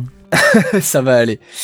Euh, un, nouveau euh, un nouveau personnage sur, euh, sur Heroes of the Storm, deux nouveaux personnages même, tous deux tirés de, de World of Warcraft, donc Varian Vryn et Ragnaros. Encore une fois, pour, euh, pour les détails, je vous invite à aller euh, jeter un œil tout simplement sur le, sur le site officiel, hein, c'est très très bien détaillé. Des personnages modifiés, euh, des nouveaux modes de jeu, une, euh, une nouvelle mini-carte, enfin bon, moi personnellement je me suis pas trop penché dessus vu que je n'y joue pas. Et pour terminer, promis Kenton, une nouvelle extension qui a été annoncée sur le jeu de cartes euh, de Blizzard, à savoir Hearthstone. Euh, une nouvelle extension qui sort en alternance avec les autres et avec les, les aventures. Donc tout plein plein de nouvelles cartes euh, qui seront annoncées. Donc euh, pour les joueurs de Hearthstone, préparez-vous, farmez vos pièces d'or parce qu'il va falloir tout tout revoir. Voilà. Nickel, nickel. C'est fini Kenton. Moi, j'ai survécu. J'ai juste une petite question. Je vais te tuer, je vais te tuer. Et te retuer derrière. Pas de nouvelles d'un. Mais rapproche-toi du micro autre- pour nous ah, en parler. Pas de nouvelles d'un autre film Warcraft. Euh, alors non, on- forcément ce sera, euh, je pense, euh, c'est déjà euh, sûrement en production ou en prévision, mais il y a aucun retour qui a été fait, euh, sauf erreur de ma part, sur euh, sur le film. Ah, Honnêtement, c'est dommage. pas plus mal parce qu'il est vachement pourri. Oh, il est pas si mal que ça. pardon, pardon. Pour non, une c'est- adaptation au cinéma, il est pas si nul que ça. Je ne me lancerai pas dans ce débat. Non, non, non, non, non, pas de débat sur le jeu. dossier hein. qui Techcraft, c'est arrive. plus du jeu, hein, vous le savez. Mais voilà. Encore quelque chose à dire là-dessus? Bon non, Bah je non, pense. ne le relance euh, pas. Ouais, Non, non, mais de toute façon, il sentait bien la menace sous Ah non, mais maintenant hein. que tu le dis, alors Kenton Crie pas, crie pas, crie pas. En fait, d'abord C'est t'es le- trop Ah, loin, bah, après ça tu cries. Bah, C'est le moi. quelque chose à dire, mais avec un couteau sous la gorge. Non. Kenton, euh, je, je pense que j'ai fini. Oh, bah ça tombe bien Passer au dossier de la hein. semaine. Au dossier de la semaine, oui, parce qu'il y en a certains qui l'attendent avant d'aller se coucher, apparemment. Et c'est Sam, euh, notre invité de la semaine, qui va nous en parler tout de suite. Tu as entendu le dernier truc là? Tu as vu l'iPad moi, qui est sorti la dernière fois? C'est le dossier de la semaine. C'est le dossier de la semaine. C'est le dossier de la semaine. C'est le dossier de la semaine, mes amis. Ah, ça c'est moderne. Ça, c'est moderne. Et oui, euh, donc euh, moi cette semaine je vais vous parler du Hackintosh. Alors je sais pas si ça parle à certains qui sont là par exemple. Oui. Alors, moi, Merci Kenton. J'ai j'ai Euh, fait des tentatives, effectivement. Euh, donc voilà. Euh, donc le Hackintosh, pour euh, pour éclaircir un petit peu les esprits, selon la définition de Wikipédia, c'est un ordinateur construit à partir de matériel standard non homologué par Apple, mais permettant, grâce à quelques modifications du système, d'utiliser OS X comme euh, comme système d'exploitation principal. macOS. Voilà. Il faut dire macOS maintenant. Oui, macOS maintenant Maintenant, depuis c'est macOS, oui. depuis Sierra. D'ailleurs, l'image n'est pas à jour, mais bon, c'était la seule que j'ai trouvée à peu près pertinente. Euh, donc déjà, il y a, y a une première question euh, de, au niveau de la légalité euh, de la chose euh, qui, qui peut se poser. Alors en fait, c'est assez flou. euh, Les limites de, du légal, du, du de l'illégal est un peu un peu flou. Ça dépend déjà des, des pays en fait dans dans lequel on se situe. Et Wikipédia a tenté une, une réponse et pour Wikipédia en fait c'est plus ou moins légal dans certains pays et Apple n'aurait pas trop d'intérêt à, à- comment euh, à se manifester euh, parce qu'il pourrait bien être accusé d'abus de position dominante euh, par les autorités. Alors je vous invite à ra- interagir dans les commentaires euh, sur le live YouTube ou avec le hashtag Ou euh, sur Periscope. ou sur Periscope d'ailleurs. ouais. Euh, sauf que je n'ai pas le périscope d'ouvert, donc ça va être un peu difficile. Euh, ou sur euh, Twitter avec le hashtag TechCraft. Euh, voilà, voilà. Donc en fait, euh, le Hackintosh, donc vous- en gros, voilà, c'est mettre, euh, c'est mettre euh, macOS donc sur une machine qui n'est pas Apple. Mais Donc- avant que tu commences tout ça, est-ce qu'on peut acheter macOS quelque part pour l'installer euh, sur une machine Très bonne question, c'est ce que c'est ce que je me posais comme question aussi. C'est-à-dire Bah, Comment- comme comment l'obtenir quoi licence en fait. Comme Windows, C'est-à-dire- euh, aller dans le magasin et puis acheter euh, un CD d'installation de macOS. Du, du vrai Mac, tu, tu parles là. De- Du vrai Le- système d'exploitation Du, OS juste du OS X. système d'exploitation. Comme tu Bah peux ouais. acheter une boîte Windows 10, acheter genre une euh, boîte euh, macOS, quoi. Euh, je crois pas, non. Non, non, on peut pas. Mais comment le récupérer Non, non, du coup Parce que. Euh, alors ça, en fait, euh, bon, je, je vais en parler un peu plus tard. D'accord. Euh, déjà, donc il y a euh, il y a plusieurs intérêts à, à installer euh, Mac euh, macOS sur un ordinateur qui n'est pas Mac. Euh, déjà, ce serait euh, de réduire le coût euh, de la machine. Alors euh, parce que bon, bah, on le sait tous, euh, Apple en profite pour faire une sacrée marge sur ses euh, sur ses machines. Euh, et puis vous n'avez pas de, de licence justement à, à payer. Euh, bon, je- oui. Oui, maintenant oui en fait, oui, depuis quelques années euh, que, que, Mac s'est rendu gratuit, plus ou moins. Euh, ensuite, il y a un autre intérêt, c'est que du coup la machine que vous allez faire serait un peu plus personnalisée, c'est-à-dire vous allez euh, la façonner à, à vos besoins. C'est-à-dire si vous avez besoin de, de faire du montage, eh bien vous allez pouvoir euh, vous allez pouvoir mettre une, une carte graphique. Et en fait, ça tombe bien parce que ce, ce dossier fait écho un petit peu au dossier de fil de la semaine dernière, qui était de, de monter son PC. Donc, euh, donc ça tombe, ça tombe bien. Et euh, donc voilà, vous pouvez faire une machine vraiment personnalisée avec tous les budgets imaginables. euh, voilà, Euh, donc tout ça en, baissant les coûts par rapport à une machine standard. Et enfin, l'autre intérêt qui est assez important, c'est que, ben, au final, la machine peut être tout à fait stable et, entièrement fonctionnelle pour une, utilisation quotidienne. D'ailleurs, là, je vous parle avec un Hackintosh et ça fonctionne très très bien. Euh, du moins, voilà. si- Yeah. si je vous quitte en plein milieu de, de l'émission, vous, vous- allez comprendre que c'est un plantage du système. Ouais, parce que Euh, fais gaffe, hein, il y a l'effet démo qui fait que ça ne marche pas quand on veut le présenter. Et hein. l'effet Bonaldi, oui, ouais. sur- surtout ici, j'ai cru comprendre. Euh, C'était petit. du coup, il y a eu. euh, par contre, il y a pas mal d'inconvénients à ça, malheureusement. Oh. Euh, c'est que au final, ça reste quand même de la bidouille. Euh, Il y a des précautions à prendre. Euh, il faut euh, faire certains réglages euh, du BIOS de, de l'ordinateur. hein. Le BIOS, euh, Phil n'en a pas encore parlé. Il en parlera certainement la semaine prochaine. Euh, mais en gros, c'est euh, c'est les réglages euh, de la carte mère. Donc, c'est les, les, les plus réglages les plus profonds entre guillemets qu'on pourrait faire sur un ordinateur. C'est l'interface entre les, les composants de la carte mère et le système d'exploitation, pour faire voilà. simple. Voilà, c'est ça, c'est ça. Et euh, donc il y a, oui, il y a, quelques précautions à, prendre, c'est-à-dire euh, il faut pas nécessairement faire tout de suite euh, la mise à jour dès qu'elle sort de, de OS X. Euh, Lorsqu'on a un Macintosh, euh, ça risque euh, éventuellement de, de faire planter le système ou pas. Hein. Donc voilà, il faut il faut voir. En fait, c'est Euh, toujours un équilibre à trouver, euh, un équilibre perpétuel pour pas planter ta machine, en fait. Ouais, plus ou moins en fait. Euh, J'y reviendrai. Euh, du coup, bon, bah, par conséquent, puisque c'est de la bidouille, ça reste pas trop, euh, ça reste pas même pas du tout au grand public. Euh, ça reste, c'est réservé à ceux qui s'y connaissent un minimum, qui ont pas peur de l'informatique, euh, qui, qui ont pas peur de ça.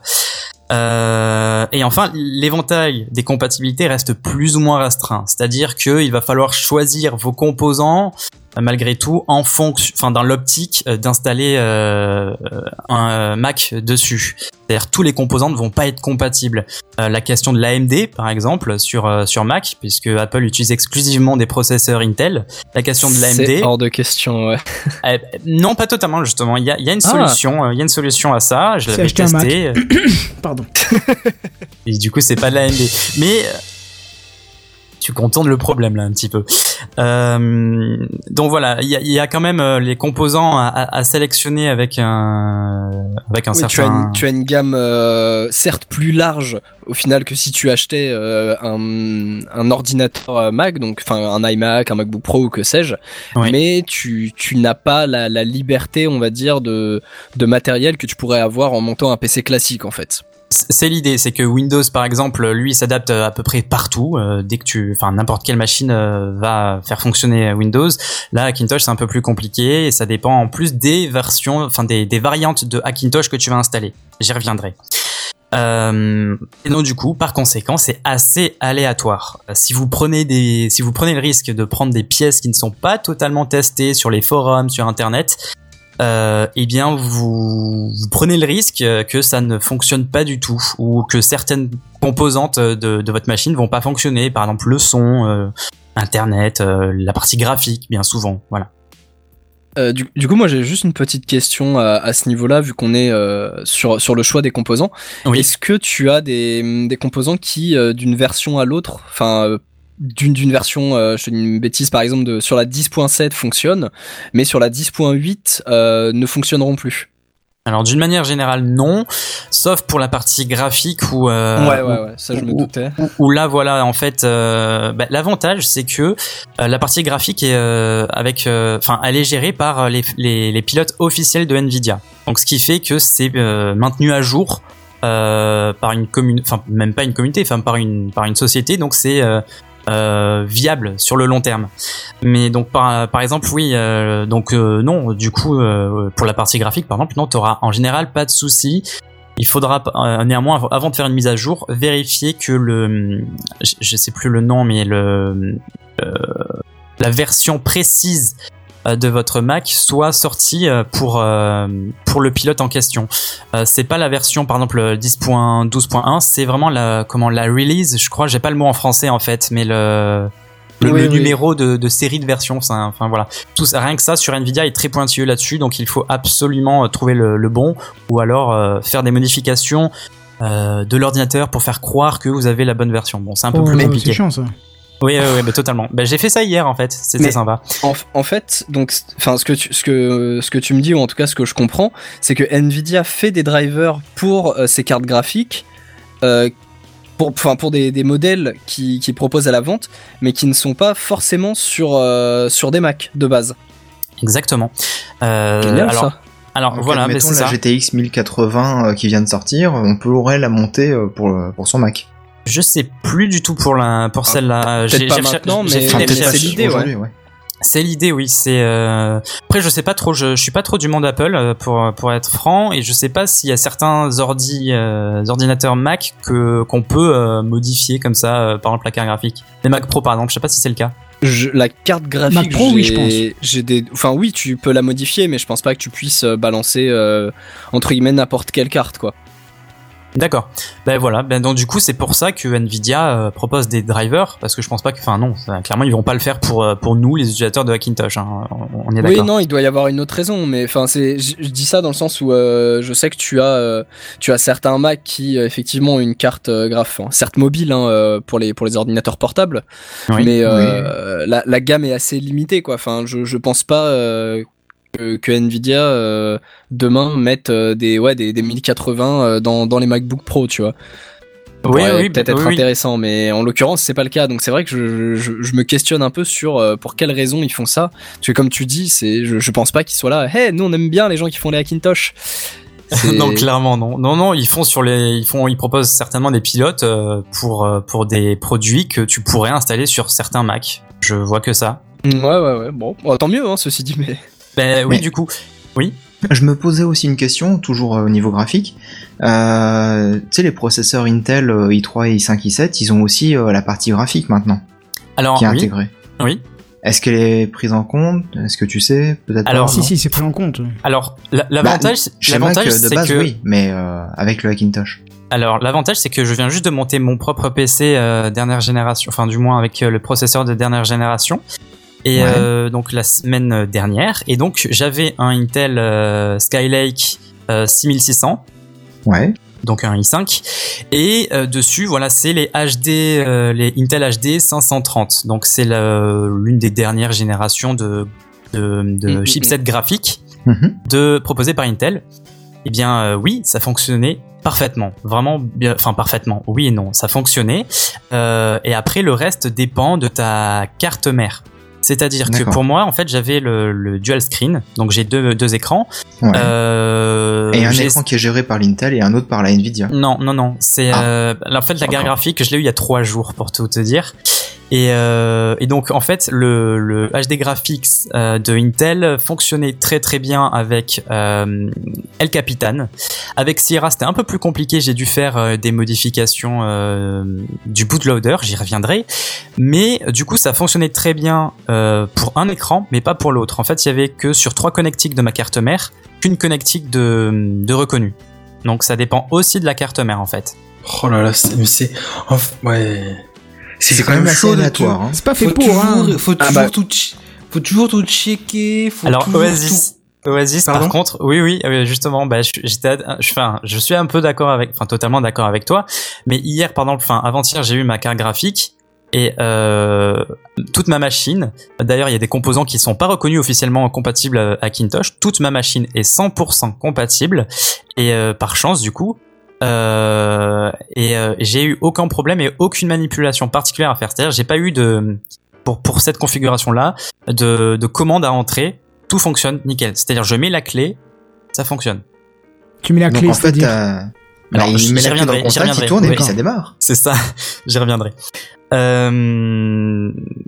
Donc voilà, du coup moi j'ai donc voilà pour euh, je, je l'ai déjà dit, euh, ça fait deux semaines que j'ai cette euh, cette machine et du coup je, je tourne à 100% sur Mac depuis deux semaines. Euh, L'ordinateur est allumé depuis euh, enfin H24 euh, et euh, j'ai jamais eu un plantage. Surprise, hein, bon, j'ai jamais eu un plantage. Donc déjà Bonne je vais vous, surprise. ben oui, très bonne surprise. euh, même pour te pour te dire, euh, tous les logiciels Adobe euh, qui nécessitent euh, la technologie CUDA, choses comme ça, euh, tout ça fonctionne nickel. Bah super. Donc euh, maintenant, on va parler vraiment dans le dans le cœur du du sujet, le principe de fonctionnement d'un Hackintosh.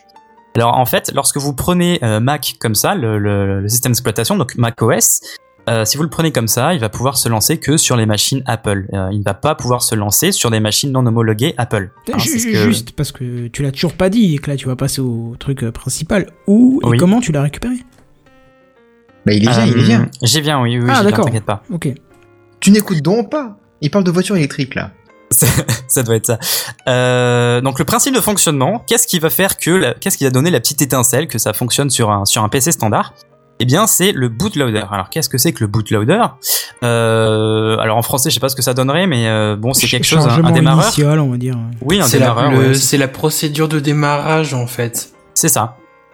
Donc C'est on a comme, dans un- c'est- comme dans un ordinateur quand tu dis je vais démarrer sur le disque dur ou sur la- une clé USB ou un ou le lecteur CD, tu changes l'ordre du bootloader en fait. C'est c'est le, ça, le, mais c'est exactement ça. le BIOS pour ordinateur, il, bah, il va, au lieu d'aller chercher le, le logiciel d'exploitation ou le, le- le programme sur le disque dur, et ben il va aller le chercher sur, le sur le sur un lecteur de CD en fait. C'est très comme ça qu'on utilisé fait en des utilisations live bah, de Linux.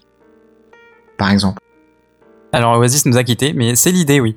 Euh, en fait, euh, du coup, le, bootloader, en fait, il va faire un petit peu l'intermédiaire entre votre PC euh, standard à l'OS de, de Mac.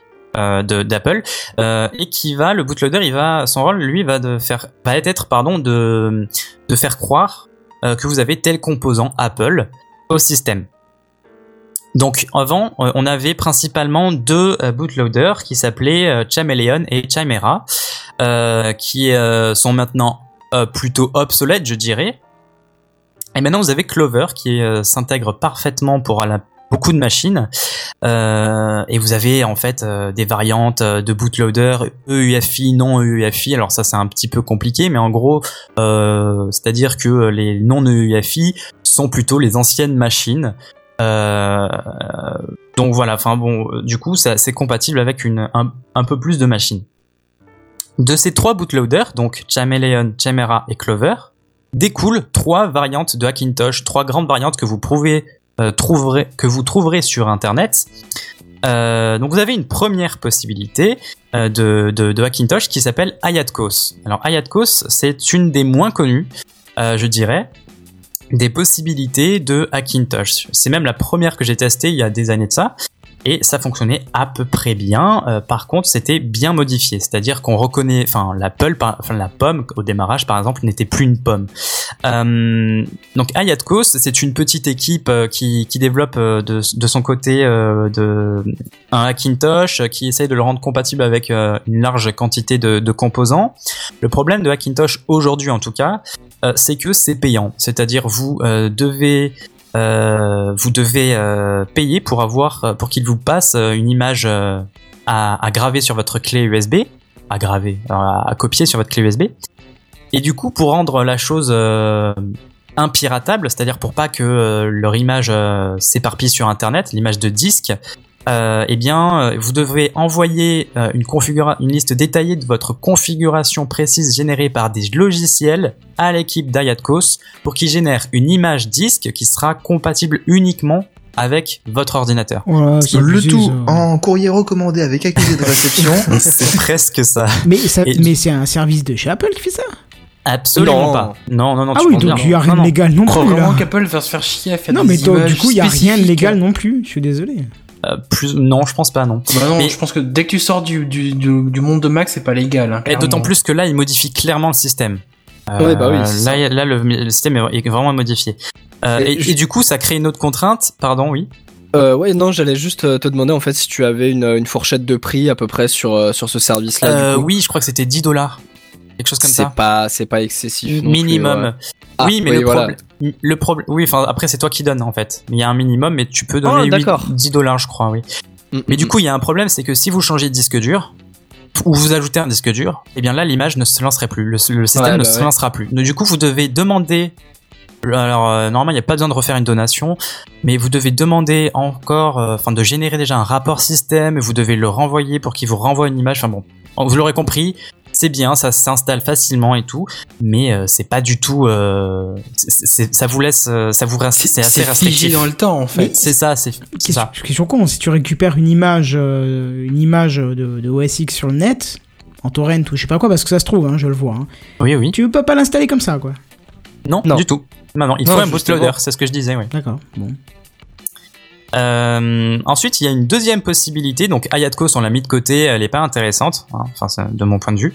Euh, on a Yosemite Zone. Alors, Yosemite Zone, c'était euh, ce qui était autrefois euh, les distributions de Mac, enfin, de Hackintosh faites par la personne qui s'appelle, qui s'appelle, pardon, Nairesh. Bon, voilà, il s'appelle Nairesh. Vous tapez Nairesh, vous trouverez toutes, tous ces, tous ces Hackintosh qu'il a, qu'il a fabriqués. Et donc, Yosemite Zone, justement, a, plusieurs avantages, c'est-à-dire que vous pouvez euh, très bien euh, créer un Hackintosh à partir d'un d'un PC Windows, par exemple.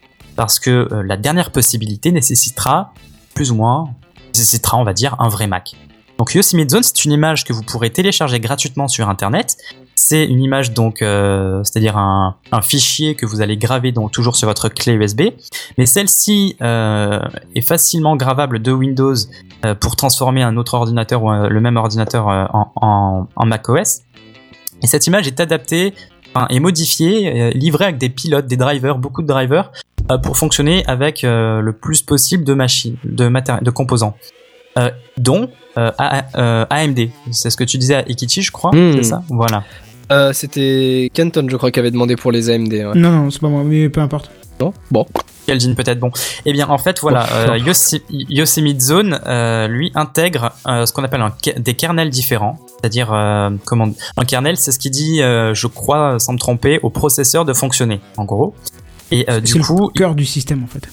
voilà. Et donc il y a des kernels AMD qui sont intégrés euh, dans Yosemite Zone. Et donc Yosemite Zone peut se lancer sur un, ordinateur AMD.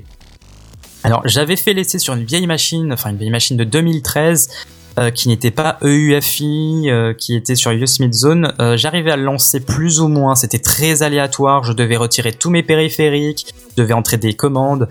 Bon, mais au final ça marchait bien, ma carte graphique était bien détectée avec Yosemite Zone.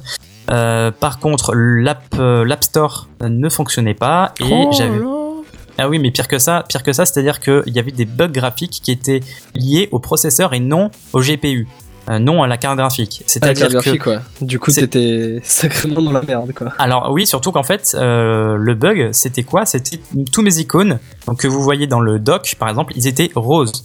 Ils apparaissaient roses. Alors, ce qui était marrant, c'était que dès que je démarrais le système, la première fois, tout marchait, tout marchait euh, très bien. Et c'est que après, euh, Akin- euh, Yosemite Zone fait euh, des, des actualisations de, de pilotes de driver, et là, ça devient violet. Alors, il y a des kernels modifiés qui sont censés corriger ce, ce bug, mais bon, chez moi, ça n'a jamais fonctionné. Bon. Donc Et du coup, peut-être que si t'interdis les mises à jour des pilotes, euh, du coup tu restes sur une config qui fonctionne, non? Euh, ils te laissent pas le choix en fait. Tu démarres le PC Ah, la merde. première fois, il y a une, euh, il y a un, ils ont mis un quelque chose qui démarre, qui, qui rafraîchit un petit peu l'installation. Et enfin, du coup, ce qui m'emmène à ma troisième solution, qui est la plus répandue, celle que j'utilise actuellement, qui est pas par contre compatible AMD, euh, c'est Unibist. Alors Unibist, c'est euh, un logiciel développé par euh, le un- une personne qui s'appelle, euh, qui se dénomme Tony Mac, que vous trouverez sur internet, Tony Mac euh, Énorme. OS X. Et Il a voilà, un sacré nom quand même. Hein. alors, oui, mais en plus, enfin, le, le site est bardé de, c'est une mine d'informations pour son Hackintosh. Vous avez à peu près tous les composants euh, compatibles. Vous avez des drivers euh, pour la plupart des composants, euh, du moins Intel. Euh, vous avez plein de drivers. euh, voilà, Stony Mac a fait vraiment euh, plein, plein, a développé plein de choses pour pour les Hackintosh. Et c'est lui qui est donc, oui, le, Hackintosh le plus utilisé, le plus et le moins, le moins touché. C'est-à-dire, le système n'est absolument pas modifié avec cette solution-là. C'est simplement qu'il vient se greffer le bootloader Clover, qui est récent. Clover qui vient de, oui, qui est récent et qui euh, l'avantage de fournir une interface graphique, c'est-à-dire au démarrage de votre ordinateur avant, euh, Mac, avant le Mac OS, eh bien c'est Clover qui se démarre, le bootloader, et là c'est une interface graphique qui vous permet de modifier tout un tas d'éléments euh, pour débugger votre machine si elle ne fonctionne pas, par exemple. Donc Clover a, vraiment révolutionné tout ça. Je pense que c'est ce qui a contribué à rendre encore plus compatible euh, macOS, enfin euh, Hackintosh avec le plus de PC. Question toute bête tant que tu parles de, de tout ça. Oui. Est-ce qu'avec Clover tu peux faire du, du dual boot? Oui. Et par exemple installer un Windows à côté pour euh, des applications qui ne pourraient pas fonctionner avec euh, ta, ta config Mac quoi. Tout C'est le à but fait. tout- tous les bootloaders. hein. Oui, oui d'ailleurs, oui. Euh, Ouais, tout je à fait. demander, Alors, non, non, mais oui, bonne question. Oui, tu peux faire du dual boot avec ça. Alors, je l'ai pas fait. J'ai hésité, mais finalement, je- j'en ai même pas besoin de Windows. Donc, euh, enfin, je veux dire, mon Mac fonctionne très bien, donc, euh, donc euh, non, j'ai plus d'intérêt à installer Windows. Mais c'est tout à fait possible. Tu peux, euh, il reconnaît Windows, euh, il reconnaît Linux. Voilà, il t'affiche les beaux icônes euh, Windows ou Linux en fonction de. Donc, euh, oui, c'est tout à fait possible. Ok. Euh, donc, euh, pour, pour ma part, je vais m'attarder sur Unibist. Euh, L'installation, alors je vais pas m'attarder dans les grands détails, euh, mais voilà, pour, euh, je vais plutôt développer la partie Unibist, le combo même Unibist Multibist. Alors Multibist, c'est ce qui est, c'est le package de drivers que vous allez pouvoir installer. Oui, vas-y, Canton, Canton, je t'en prie. Non, non, je chantais le truc de Iron Maiden, Number of the Beast. Il y a trop de beast dans la même phrase pour ça. Euh, donc voilà, l'installation avec Unibist, comment ça se passe? Eh bien là, Kenton, je vais te dire comment récupérer l'image de Apple, tout ça. Oh oui! Donc c'est pourquoi avec euh, Unibist, il vous faut, euh, pour commencer en tout cas, un vrai Mac pour installer, euh, pour faire un, un Hackintosh, parce que vous allez devoir récupérer sur le store officiel, donc le l'App Store, une image de euh, la version euh, la plus récente, donc euh, aujourd'hui macOS Sierra. Ce que j'ai fait cette semaine d'ailleurs, j'ai récupéré. Donc, oui, j'a- j'avais vu ça.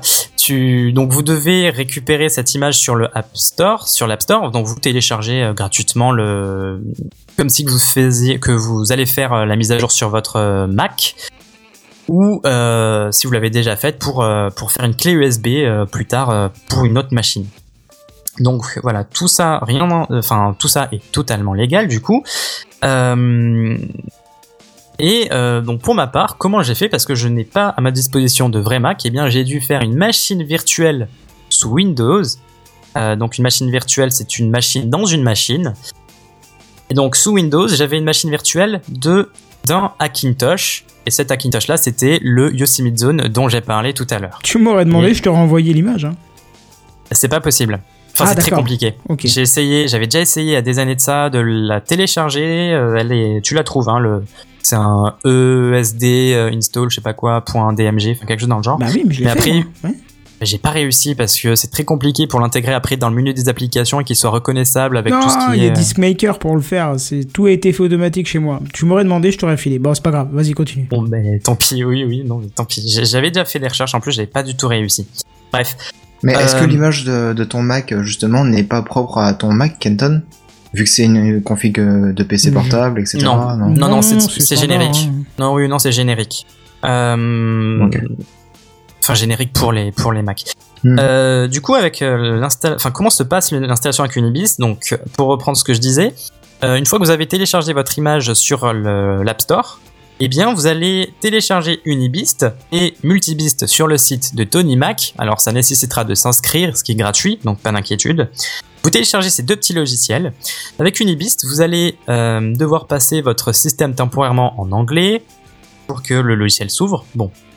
Vous ouvrez le logiciel, vous insérez une clé USB de 8 Go au minimum, vous la formatez avec euh, l'utilitaire de disque Mac, vous la formatez en partition GUID, euh, partition euh, Mac euh, journalisée étendue. Vous la nommez comme vous voulez, donc USB, et vous installez avec, enfin sur Unibist, vous allez sur Unibist, vous faites l'installation, donc vous sélectionnez euh, si votre euh, le PC qui accueillera la Macintosh sera EUFI ou non EUFI, donc en gros récent ou pas récent.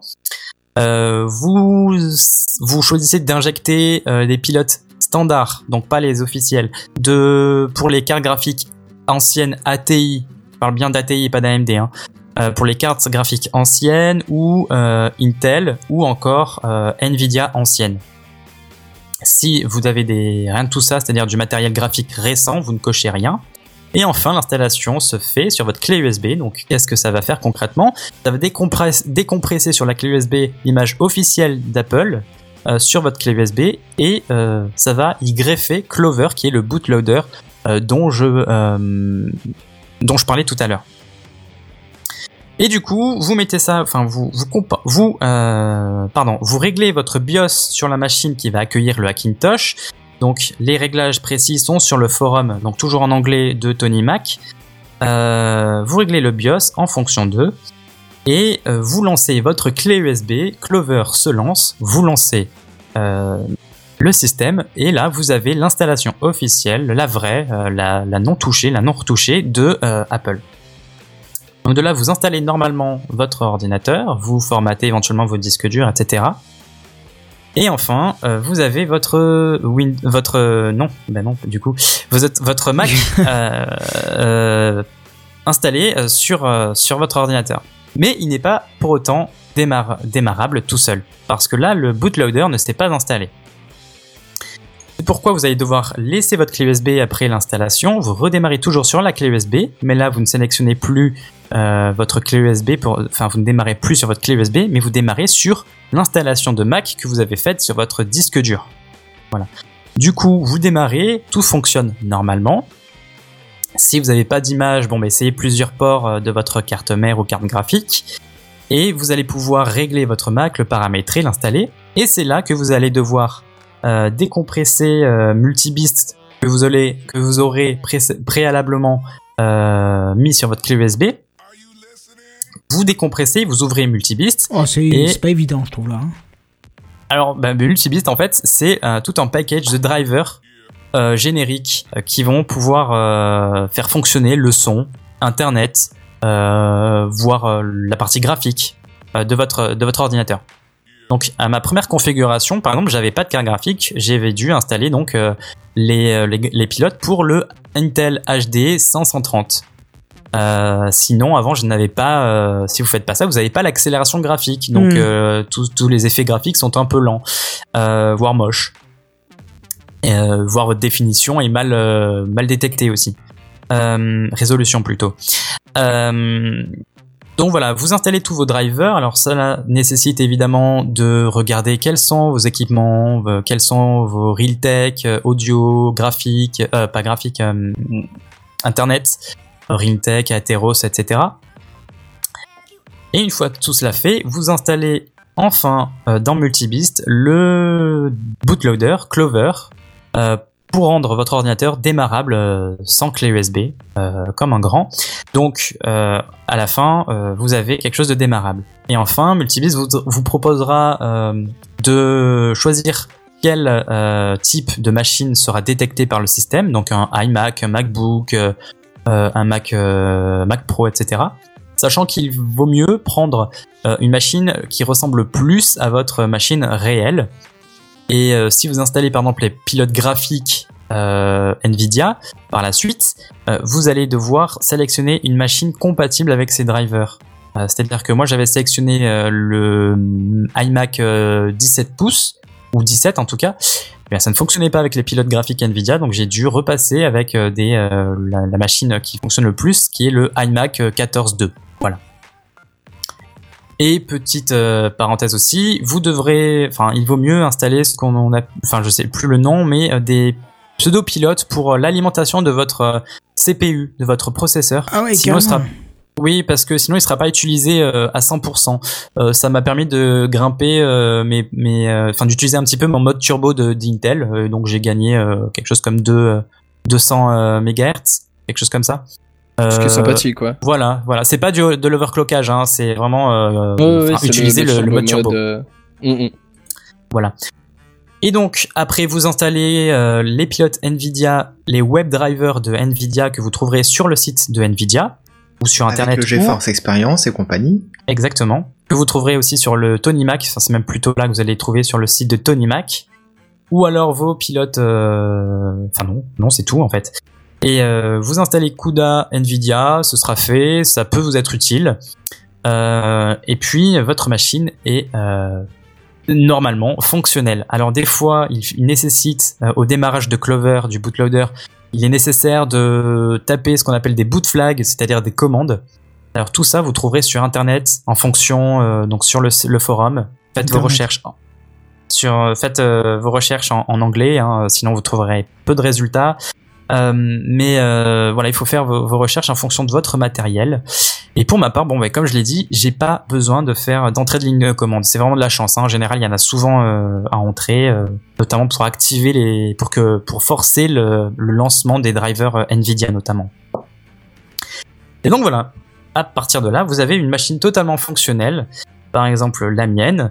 Euh, donc euh, voilà, vérifiez que tout fonctionne, vérifiez bien dans les à propos de votre app, de votre de votre euh, Mac que tout votre tout votre matériel sont détectés, c'est-à-dire que le processeur soit détecté à la bonne fréquence, que votre mémoire vive soit détectée à la bonne quantité et à la bonne vitesse, que les éventuelles plus les éventuelles nombreuses barrettes de mémoire soient toutes détectées.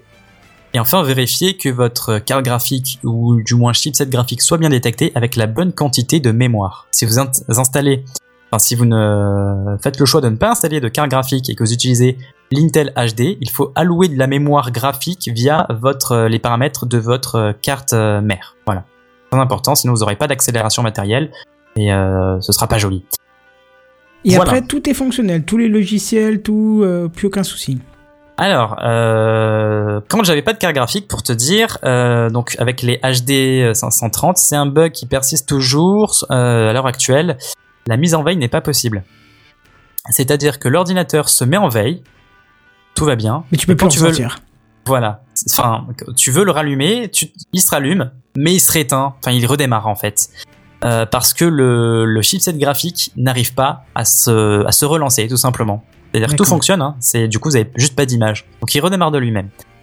Et depuis que j'ai installé, acheté euh, ma carte graphique, qui est pour info la GTX 750 Ti, qui est la plus fonctionnelle pour les Hackintosh euh, en ce moment.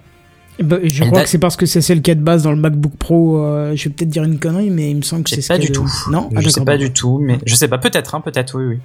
Mais euh, c'est celle qui est la plus compatible en tout cas et euh, qui est pas euh, pas dégueulasse non plus. Et qui Euh, n'est peut-être plus très cher aussi maintenant. euh, elle m'a coûté euh, 116 euros sur Top Achat. Voilà. Euh, Top non, Achat, ça existe encore ce truc. Ah Bah, oui, figure- ça tombe plutôt bien hein, au passage. Eh oui, c'était pas très cher en fait, c'est pour ça. Euh, et du coup, oui, euh, depuis que j'ai cette carte euh, Nvidia, j'ai pas besoin d'entrée de commande, euh, j'ai tout va bien. Euh, mes deux écrans fonctionnent, euh, alors qu'ils ne fonctionnaient pas avec ma carte mère, euh, avec le processeur, enfin le chipset graphique d'Intel. Là, mes deux écrans fonctionnent et la mise en veille fonctionne également. C'est-à-dire, il arrive à, à se ressortir de la mise en veille. Donc, je n'ai absolument plus aucun problème. Je suis sous macOS Sierra, la version la plus à jour. J'ai eu quelques soucis pour. Je confirme, c'est bien une, 700, une GT 750M qu'il y a dedans. Eh Ben voilà, ben oui, du coup, c'est certainement pour ça. Euh, Ah, que mais GT fonctionne bien. 750M et GTX 750 Ti, c'est quand même pas pareil. Hein. Ah oui, ben ça non, reste non, le même corps. Hein, donc, euh. Euh, je sais pas. Honnêtement, Ça je reste sais à pas. vérifier ça. hein. Euh, donc voilà. Alors euh, aussi, j'avais des problèmes de son quand je. Alors sur El, El Capitan, non, mais sous Sierra, j'avais des problèmes pour mettre le son. euh, Enfin, j'ai- je, oui, j'avais des problèmes pour mettre le son. Donc j'ai dû installer les drivers de Multibist et aller chercher les drivers faits par un, je sais plus le nom, Tolineda ou quelque chose comme ça, sur internet pour euh, activer ces pilotes. Enfin, c'était un peu compliqué. Bon, rien de méchant non plus, c'est juste des, des commandes, enfin un fichier de commande à lancer. Mais du coup, voilà, tout fonctionne, absolument tout. Euh, donc, en, fait, pour conclure, eh bien, euh, toute, enfin oui, du coup, c'est, c'est, euh, je suis assez, enfin même très satisfait du, système que que j'ai fait. C'est-à-dire que absolument tout fonctionne, le son, voilà. J'ai j'ai eu aucun plantage, c'est-à-dire les, les- j'ai essayé de pousser à fond la machine en en ouvrant des projets euh, After Effects euh, qui nécessitaient CUDA, etc. Tout fonctionne vraiment très très bien. Euh, la machine ne surchauffe pas, enfin voilà. Tout est bien géré. Donc pour finir, est-ce que je recommande d'installer ou non chez vous euh, un Hackintosh? Bon ben du coup, comme je l'ai déjà dit, c'est adressé aux bidouilleurs. Donc déjà de là, ça va, va s'opérer un certain Ça tri. va pas mal réduire, on va dire. Ouais, Voilà, ça va Moi j'ai une question. Euh, Est-ce que tu Oui. peux, euh, tu, tu- est-ce que tu ouvres ton compte iCloud? Oui, oui, oui. D'accord, donc c'est-à-dire Euh, que si tu as un iPhone, on est d'accord que euh, le PC se mettra à sonner aussi, tu recevras ton appel dessus comme avec un MacBook Alors, Pro. ou- Très bonne question. Euh, L'App Store fonctionne très bien avec mon identifiant Apple que j'ai fait, que j'ai pu faire même avec un Hackintosh. Ouais. Euh, par contre, euh, il- normalement, euh, iMessage ne fonctionne pas. Ah ouais, ouais C'est juste message. pas alors. Mais c'est Ne dommage. fonctionne pas. Pourquoi ils font C'est con ça? C'est Alors, peut-être parce- parce que c'est tout récent. Au niveau de Non, la connectique Bluetooth, peut-être. Non, je. Alors de ce que j'ai entendu, c'est parce que il y aurait un, un identifiant précis sur les vrais Mac qui serait nécessaire par Ah oui, iMessage pour coupler. Oui, oui, pour coupler les pour deux. ouais. coupler euh, les périphériques et du coup bah, sur Hackintosh ça ne fonctionne pas donc quand je lance un message j'avais déjà essayé il me disait que euh, il n'arrive pas à reconnaître l'ordinateur ou quelque chose comme ça veuillez vous dommage. adresser à Apple Mm. vous doutez bien que je vais pas m'adresser à Apple euh, Ah bon? Euh, du coup, ben moi, pour moi, en tout cas, le résultat est plutôt concluant, mais je voudrais, enfin, je, ce que, ce que, ce qui est à retenir, c'est que euh, il faut vraiment faire des recherches avant. Il y a vraiment un travail de recherche à faire avant, euh, vérifier vos composants aussi, comme moi, dans l'optique de, de monter votre propre machine Hackintosh. Voilà, il faut orienter un petit peu ses composants, son choix de composants faire ses recherches en anglais et je dirais vraiment en fait de s'y prendre un week-end en entier enfin de vraiment se poser un week-end parce que euh, bon j'ai eu j'ai eu des problèmes euh, mais en fait c'est une fois que j'ai eu tout mon matériel bien Il y en a qui ont essayé, qui ont eu des problèmes. Oui oui voilà hein, ça fait plusieurs années que j'ai essayé. Enfin j'ai quelque chose de stable. Euh, ça dépend vraiment des composants que vous allez choisir. Euh, pour ma part j'ai une carte mère Asus euh, bas de gamme euh, une H euh, euh, 110i plus DDR4 euh, qui n'était pas listée comme les composants compatibles. Et pourtant elle est totalement tous les réglages nécessaires sont possibles enfin sont faisables sur cette carte mère. Donc voilà vous pouvez essayer aussi ça peut être parfois concluant donc pour finir moi j'aimerais vous demander qu'est-ce que vous en pensez vous? Est-ce que ça vous donne envie de d'essayer au moins sur une machine de test ou sur une machine de long terme euh, au moins pour tester ou euh, voilà pour découvrir ça? Est-ce que ça vous donne envie? Je m'excuse, hein, mais juste, euh, c'est pour ça que je posais la question avant.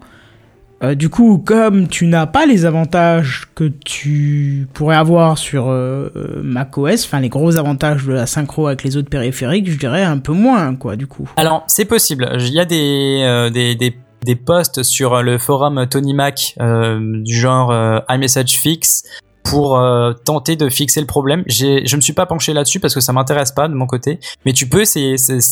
Pourquoi il y a tu n'as pas de mobile euh, Apple? Non, non, non du Ah tout. oui, d'accord, oui, donc aucun intérêt. Bah de toute façon, Ah, du aucun coup, aucun. int- Bah du coup, c'est aussi pour ça que tu n'as pas iMessage, puisqu'il faut un numéro de téléphone pour que ça fonctionne. Euh, oui, mais du coup, il me l'aurait proposé, non? Ah bah, de proposer de quoi? De créer un numéro de téléphone Non? Bah non. euh, Oui, d'entrer mon numéro. euh, Mais non. tu peux pas Ah, utiliser non, non, iMessage avec euh, pas, juste une adresse, euh, les adresses euh, Mi ou Apple euh, à la con là? Ah, je sais pas. Ah, c'est Bah, peut-être moi qui il me semble, hein. hein. Il me, il me semble que tu peux. Hein. Ben, écoute, je vais faire le test là. Je vais me connecter sur un message et je vais te dire ce qu'il me, ce qu'il me dit. Mais, en tout cas, l'App Store fonctionne, donc de là. Euh, Je, je pense pas qu'ils puissent faire fonctionner iMessage avec un appareil sous Android. Non, non, Ah non, non, ça ah non, non, ça non, pas. bien sûr que non. C'était pas ça, c'est pas l'idée. Non, non, du tout, oui. Parce que bon, tu vois, il y a, y a, tout le côté synchronisation qui est vraiment intéressant sur OS X. Après, bien évidemment, euh, je trouve que la procédure est un petit peu complexe. Et c'est dommage parce que du coup, euh, il faut choisir son matériel en fonction de ce que tu veux faire. Par exemple, parce que comme tu dis, vous voudriez essayer. Ouais, moi j'aimerais bien essayer. J'ai une machine euh, à côté là qui me sert pas pas souvent ou même très rarement, mais qui est encore une bonne machine, je trouve. J'aurais bien mis euh, OS X dessus, tu vois. Rien que pour faire du stockage, ou rien que pour faire ci ou ça, ou pour essayer peut-être OS X Server. Et... Mais du coup, je vois, selon ce que tu dis, que c'est pas possible et c'est vraiment dommage. Ouais, c'est pas comme si tu voulais essayer un Linux ou une nouvelle Voilà. version de Windows, quoi. C'est ça. Euh, non, En clairement fait, pas, non. non, non. faut, faut être hyper rigoureux et enfin faut, faut vraiment pas décrocher une seule seconde enfin à un moment faut pas prendre le, enfin, le truc par-dessus la jambe et c'est c'est j'ai dû je me enfin quel quel intérêt tu emportes par rapport à, à un Windows parce que Bah, avoir Mac. Enfin, t'as l'environnement, ouais, t'as l'environnement OS. Enfin, je, je suis pas Ouais, bien placé pour parce que j'ai jamais, eu de Mac dans les mains, donc je suis pas bien placé pour ça, mais ça, me- le processus d'installation est quand même assez contraignant et je pense tu refroidis, enfin, enfin, pas toi personnellement, mais le, ça refroidit beaucoup de personnes qu'il faut vraiment mettre les mains en profondeur et il faut toujours aimer euh, toucher, enfin, aller toucher au bootloader, c'est faisable, hein, mais c'est quand oui. même assez profondément, c'est pas juste remettre un Linux ou un Windows euh, basique. Ah, Après, en fait, moi, c'est parce que j'ai voulu euh, mettre le pied là où il fallait pas forcément. C'est-à-dire que tu as sur le, le forum de Tony Mac euh, des euh, ce qu'on appelle des custom Mac, c'est-à-dire des préconfigurations qui ont été testées avec un Macintosh qui fonctionnent. Et de là, tu as des guides euh, qui te disent pas à pas comment installer sur telle machine, quelle commande il faudrait entrer. Et de là, normalement, tu devrais pas avoir de problème. Limite, ils te vendent même la machine avec les bonnes configs pour que ça, ça se passe bien, quoi. Alors, Ouais, ils bah, te passent même les liens Amazon. Donc oui, c'est ça. hein. Ouais, bah voilà. Ouais, ouais donc t'as des machines quand même euh, qui ont été testées et qui, euh, du coup, ils te certifient, même si c'est un truc non officiel, hein, ils te certifient quand même que ça fonctionne euh, sans problème. Ouais, voilà, c'est ça. Bah, même en fait le, le gars là Tony Mac euh, Tony Mac en fait je, je, sais pas combien il a d'ordi chez lui mais oui il te dit euh, moi sur cet ordi là sur tel processeur là ça fonctionne comme ça il faut entrer ça. Donc euh, il y a un réel support en tout cas sur ce forum là donc tu peux quand même trouver des solutions euh, je pense. Enfin, pour moi en tout cas oui je sais pas si eu de la chance ou pas mais absolument tout fonctionne. Euh, des fois tu vois qu'il y en a ils cherchent à comment résoudre le problème de veille qui est assez récurrent donc euh, après voilà c'est vraiment à essayer et utiliser euh, Je m'excuse, hein, mais vraiment l'intérêt, l'intérêt d'un Mac, c'est que c'est stable. J'ai pas dit que ça plante pas, attention, hein, ça plante aussi comme n'importe quel OS, même s'il faut Oui, avouer oui. que c'est extrêmement rare par rapport à un, à un. Ouais, non, après, a par rapport à de Windows. zéro, euh, non, il y a pas de risque zéro. c'est clair. Il m'a déjà planté aussi, hein. Ça fait quoi Mmh. Ça fait 4 ans que je l'ai, il a dû me planter euh, trois ou quatre fois. Euh, mais, mais par rapport à Windows qui plante assez régulièrement, peut-être moins maintenant avec Windows 10. Mais euh, je veux dire. Quoique, ça euh, reste à voir. Oh, peut-être un peu moins quand même, mais euh, je veux dire, euh, c'est, je vois pas l'intérêt.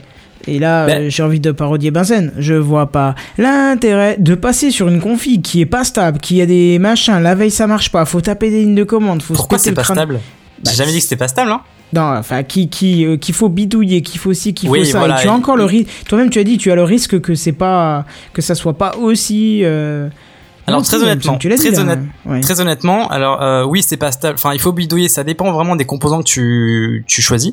Mais euh, enfin, moi, je te l'ai dit. Enfin, moi, j'ai c'est vraiment j'ai fait euh, j'ai j'ai essayé de pousser euh, la machine assez assez loin. J'ai depuis ouais deux semaines que je l'ai je la fais tourner H24 même la nuit. Euh, tout fonctionne. J'ai jamais eu un plantage. Mes logiciels pro euh, Adobe fonctionnent très très bien. Donc oui, c'est une machine stable. Je suis même moi-même surpris parce que je me suis dit bon bah au final je vais quand même sûrement devoir installer Windows. Bah non, pour le pour le long terme, euh, cette machine pour l'instant elle me tient le coup et je ouais je vais l'utiliser pour euh, pour mes projets pour tout ça euh, au long terme. Alors, dans ce cas, moi, je te retourne la question. C'était quoi l'intérêt de mettre OS X sur un PC Alors à la base euh, c'était parce que je voulais tester les logiciels propres à Apple euh, type Final Cut Pro. Ah, oui, d'accord. Hmm. Après un message là par exemple pour te répondre là il s'est ouvert très bien. Je peux entrer un nouveau message alors à qui normalement à personne mais je il s'est ouvert. Donc il y a peut-être moyen. hein. Ouais, bah, euh, si tu connais mon adresse mail euh, free, tu peux tenter. Je le recevrai sûrement. Je sais pas comment ça se passe. euh, ben, tu me l'envoies en privé, je, je fais l'essai. Mais Ouais, bon, là, là il se est déco du réseau, je le pourrai pas le voir tout de suite, mais je le verrai plus tard. Mais je t'envoie ça en primé. De. Donc du coup, oui, voilà, c'est une machine stable et euh, pour ceux qui voudraient passer à Apple, pourquoi pas Puisque même moi, je voulais passer à Apple parce que bon, bah, c'est plus classe, c'est plus confortable, je trouve, c'est plus, euh, c'est plus intuitif. Je veux dire, euh, je suis débutant sur Apple, j'ai jamais eu besoin de chercher quelque chose sur Google pour comment faire ça, quoi. Enfin, c'est assez intuitif. Donc, euh, bah non, au final, euh, je suis plutôt content de la machine que j'ai faite et au moins, voilà, j'ai accès au logiciel Apple, même si au final, je pense pas m'en servir. Euh, bon. Ah bon? Ouais. Pourquoi? Non, te plaît Final pas? Cut, euh, bah, je préfère vraiment. euh, je suis très attaché à Première. D'accord. Parce que moi, je, je viens de première, j'ai testé euh, Final Cut et j'ai pas rouvert première depuis. Ben, beaucoup me le disent, mais moi j'aime bien. Je suis très attaché au logiciel Adobe. J'aime bien l'intégration, l'interintégration qu'il y a entre eux. Et euh, je pense que Ah c'est oui, perdu ça, sur, oui, ça, euh, c'est- sur oui, Final oui. Cut. Ouais, ouais, Bah, c'est une suite logicielle complète, donc Ouais. euh, C'est ça. Ça, c'est ce ça que je s'emboîte regrette bien l'un dans l'autre. Donc rien que pour ça, euh, j'ai pas. Non, je je reste sur Adobe. Moi, pardon, excusez-moi. Pour ce que j'ai à faire, ça me convient très bien, tu vois. Donc vous, non, c'est pour essayer, ça, ça vous dit pas, ça vous tente Bah, pas? j'ai pas le matos pour. Si effectivement euh, tu me. Pas forcément. Bah, euh, si, si maintenant la machine que j'ai à côté, qui est composée de composants, on va dire, aléatoires par rapport aux besoins d'OS X, mais qui était euh, mes, mes besoins il y a, il y a oula, 6-7 ans maintenant, mais qui était une très bonne machine à l'époque, donc qui l'est encore maintenant et qui est pas très lente, qui fonctionne très bien. Euh, ouais, si j'avais une config qui tournait dessus, pourquoi pas, mais... Alors, euh, Tu peux essayer éventuellement Yosemite Zone, qui, qui intègre des pilotes, etc. Déjà de base. Hmm. Bon, après, j'ai pas envie que ça... Enfin, j'ai pas besoin que ça fasse tourner carte graphique spécialement, tu vois, c'était... Ah, mais même pas, hein, par exemple pour euh, pour de l'AMD. Mais euh, oui, je, je pense pas que ce soit de l'AMD, mais euh, Non, non, non, je... Enfin, que- pour, que te, pour te dire, il y a plusieurs choix qui, qui s'offrent à toi en fait. Euh, Hmm. pourquoi pas quoi C'est Mais oui, il faut il faut vouloir. Hein, oui. Perso, j'aurais bien été tenté après avoir justement bossé avec Anton euh, quand il juste après avoir filmé euh, l'épisode de Retro Auto, il, il me montrait vite fait sur euh, sur Final Cut comment ça s'intégrait tout ça. Bon, on n'a pas creusé euh, très longtemps ensemble, hein, mais euh, ça avait l'air sympa et je m'étais dit bah ah tiens un dossier sur euh, Hackintosh.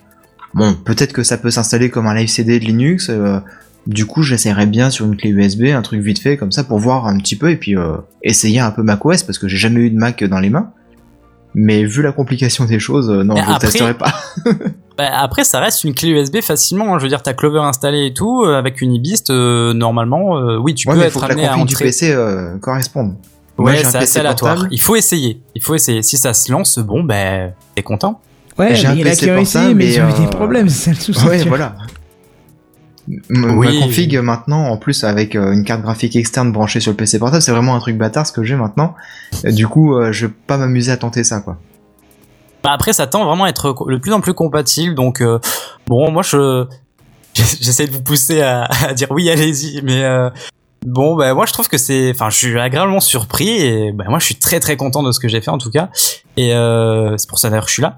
Mais eh oui, même essayer, je sais pas. Enfin, bon, pourquoi pas. Après, Ouais, est-ce que l'essayer c'est vaut le C'est ce que je veux dire, c'est que ça vaut le coup. ça en fait. fait beaucoup pour. Enfin, même le coup de essayer, ce serait. euh, tu prends une image, tu la balances et tu regardes ce que ça donne. Ouais, ça, Mais je là, plus pour. ouais. Là, là, tu peux même. Enfin, désolé de, de contredire tout ce que tu nous as vendu, qui est quand même très intéressant, mais Bah, je vais y aller. Hein. Une. une euh, je fais encore une comparaison avec Linux, mais Linux, tu peux la bouter sur une clip pour voir la gueule que ça. Ouais, Là, ça, faut quand même oui. te taper Oui, oui. une sacrée, une, faut taper quand même des sacrées lignes de commande et tout. Enfin, c'est, c'est, c'est Pas faisable, forcément, pas forcément, mais Faut aimer, quoi. Ou même, enfin, faut être hyper vigilant. Et, et de bête, la contrainte de la machine. Genre, je peux même, je peux même pas te dire demain, l'ordi que j'ai devant moi, là, pour enregistrer, je peux même pas te dire, genre, ce week-end, je prends mon week-end et je m'installe ça.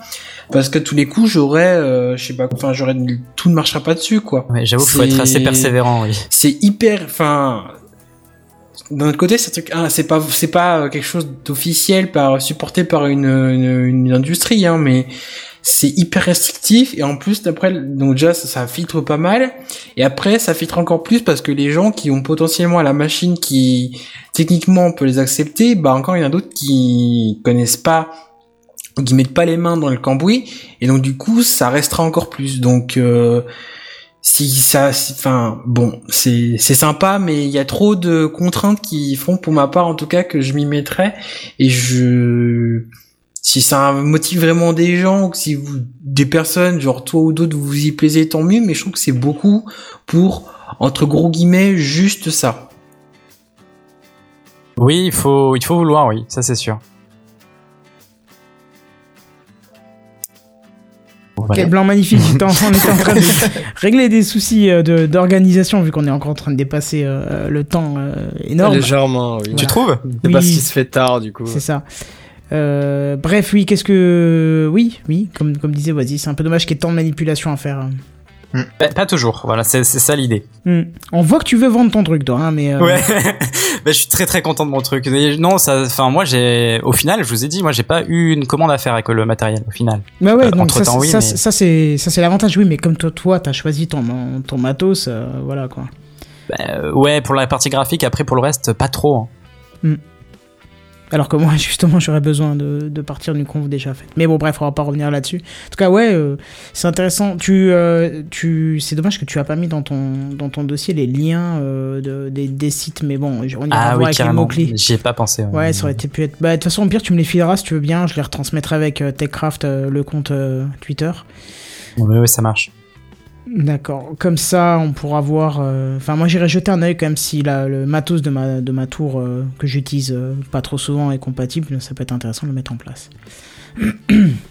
Bon après toi t'as déjà un Mac à la maison donc t'as pas forcément un grand intérêt à basculer sur sur une config comme celle-là quoi. Non, effectivement, mais c'est pour tester. C'est une machine Ouais, qui me sert après, de ouais. test. Donc, euh, c'est une machine, il n'y a Mm. rien dessus, ou- à part quelques jeux, ou là où je mets des serveurs Minecraft en route, mais c'est tout. Donc, euh, Mm. donc c'est tout à fait intéressant de voir ça aussi. Ouais, ouais, ouais. Bref, voilà, on va, on va faire encore un dernier, un dernier truc euh, ce soir avant de se quitter. En tout cas, je te remercie, euh, je te remercie beaucoup, euh, Sam, pour ce dossier qui, euh, qui était vraiment Ouais, très ouais, intéressant. carrément. Et Ouais. on va euh, faire encore un petit, une petite initiative de la semaine, euh, pas trop longue, et puis on se quittera ici. Ouais, rapide. évidemment. Ouais, c'est ça. Et euh, jusqu'à ce que je trouve le jingle, ça sera bien. Initiative de la semaine, c'est parti.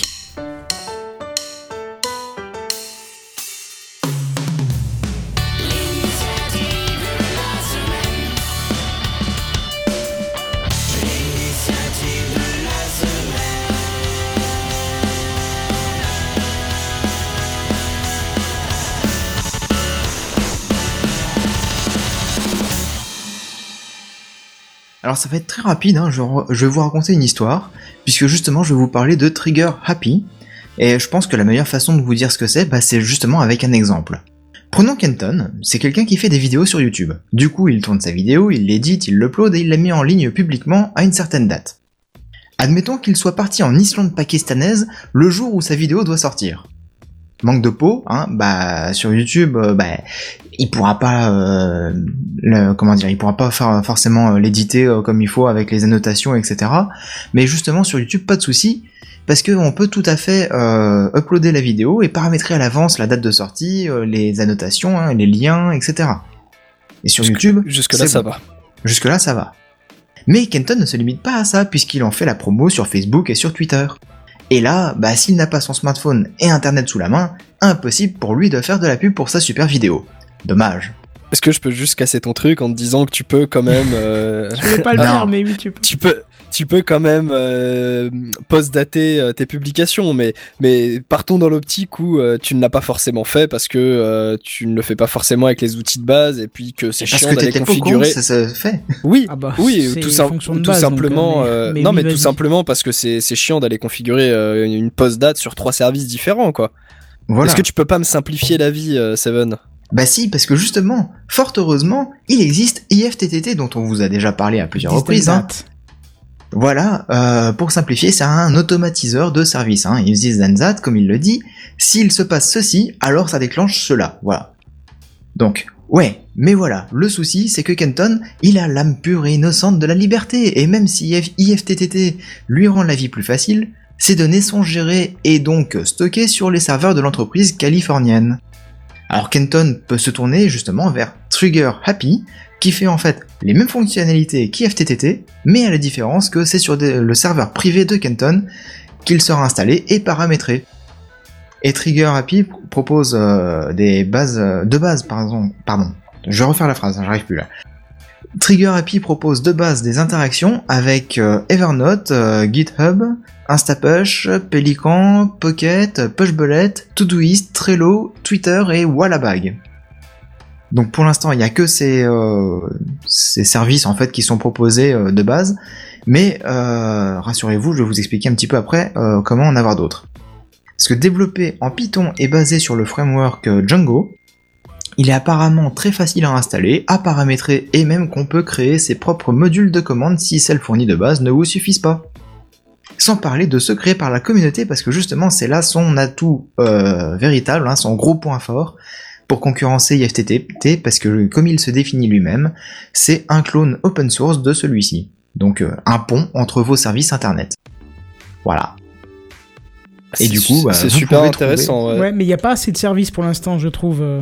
Il y en a Ah bah c'est sûr là, que seulement. comparé à IFTTT, euh, Ah, y- t'as dis- euh, disons 50 000 que- services euh, différents. Oui, voilà, IFTTT, je pense, a déjà un peu plus, enfin, est là depuis un peu plus longtemps et doit avoir aussi peut-être des, des partenariats ou en tout cas, Oui, des, oui, des, des Bah, il a liens une avec certaine certaines. notoriété euh, maintenant. cer- hein. Ouais, bah carrément, bah c'est un peu la référence dans le domaine, je pense. Hein. Bah parce qu'il était un peu tout seul en même temps. Oui, oui, oui. Mais ouais, mais justement, c'est effectivement c'est une très bonne initiative que de proposer de l'alternative à Libre. IFTTT et voilà, qui plus est libre, open source euh, et Installable sur son Ouais. propre serveur. C'est vrai que c'est c'est bien. C'est Moi, ça. moi qui ai déjà 6 files pour remplacer petit à petit Bah. Dropbox. euh, Bah ça, exactement, je pensais justement à toi quand j'ai lu ça, puis je me suis dit mais attends, il a déjà son serveur, il a déjà son cloud, pourquoi il aurait pas déjà son mon Mais j'ai même pensé à ça, et puis aussi, euh, il y avait un système qui était similaire à Evernote, mais malheureusement trop peu complet.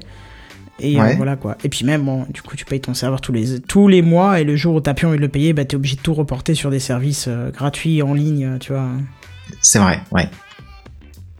À moins que tu rapatries tout sur, sur une de tes machines que tu fais tourner chez toi, avec ta propre connexion. Bon, Ouais, certes, faut- le débit faut sera avoir pas le la même. hein, connexion, faut avoir la connexion et le et le matériel aussi quoi. Mais bon, Ouais, mais Kenton, c'est un bidouilleur, il a déjà pas mal de choses.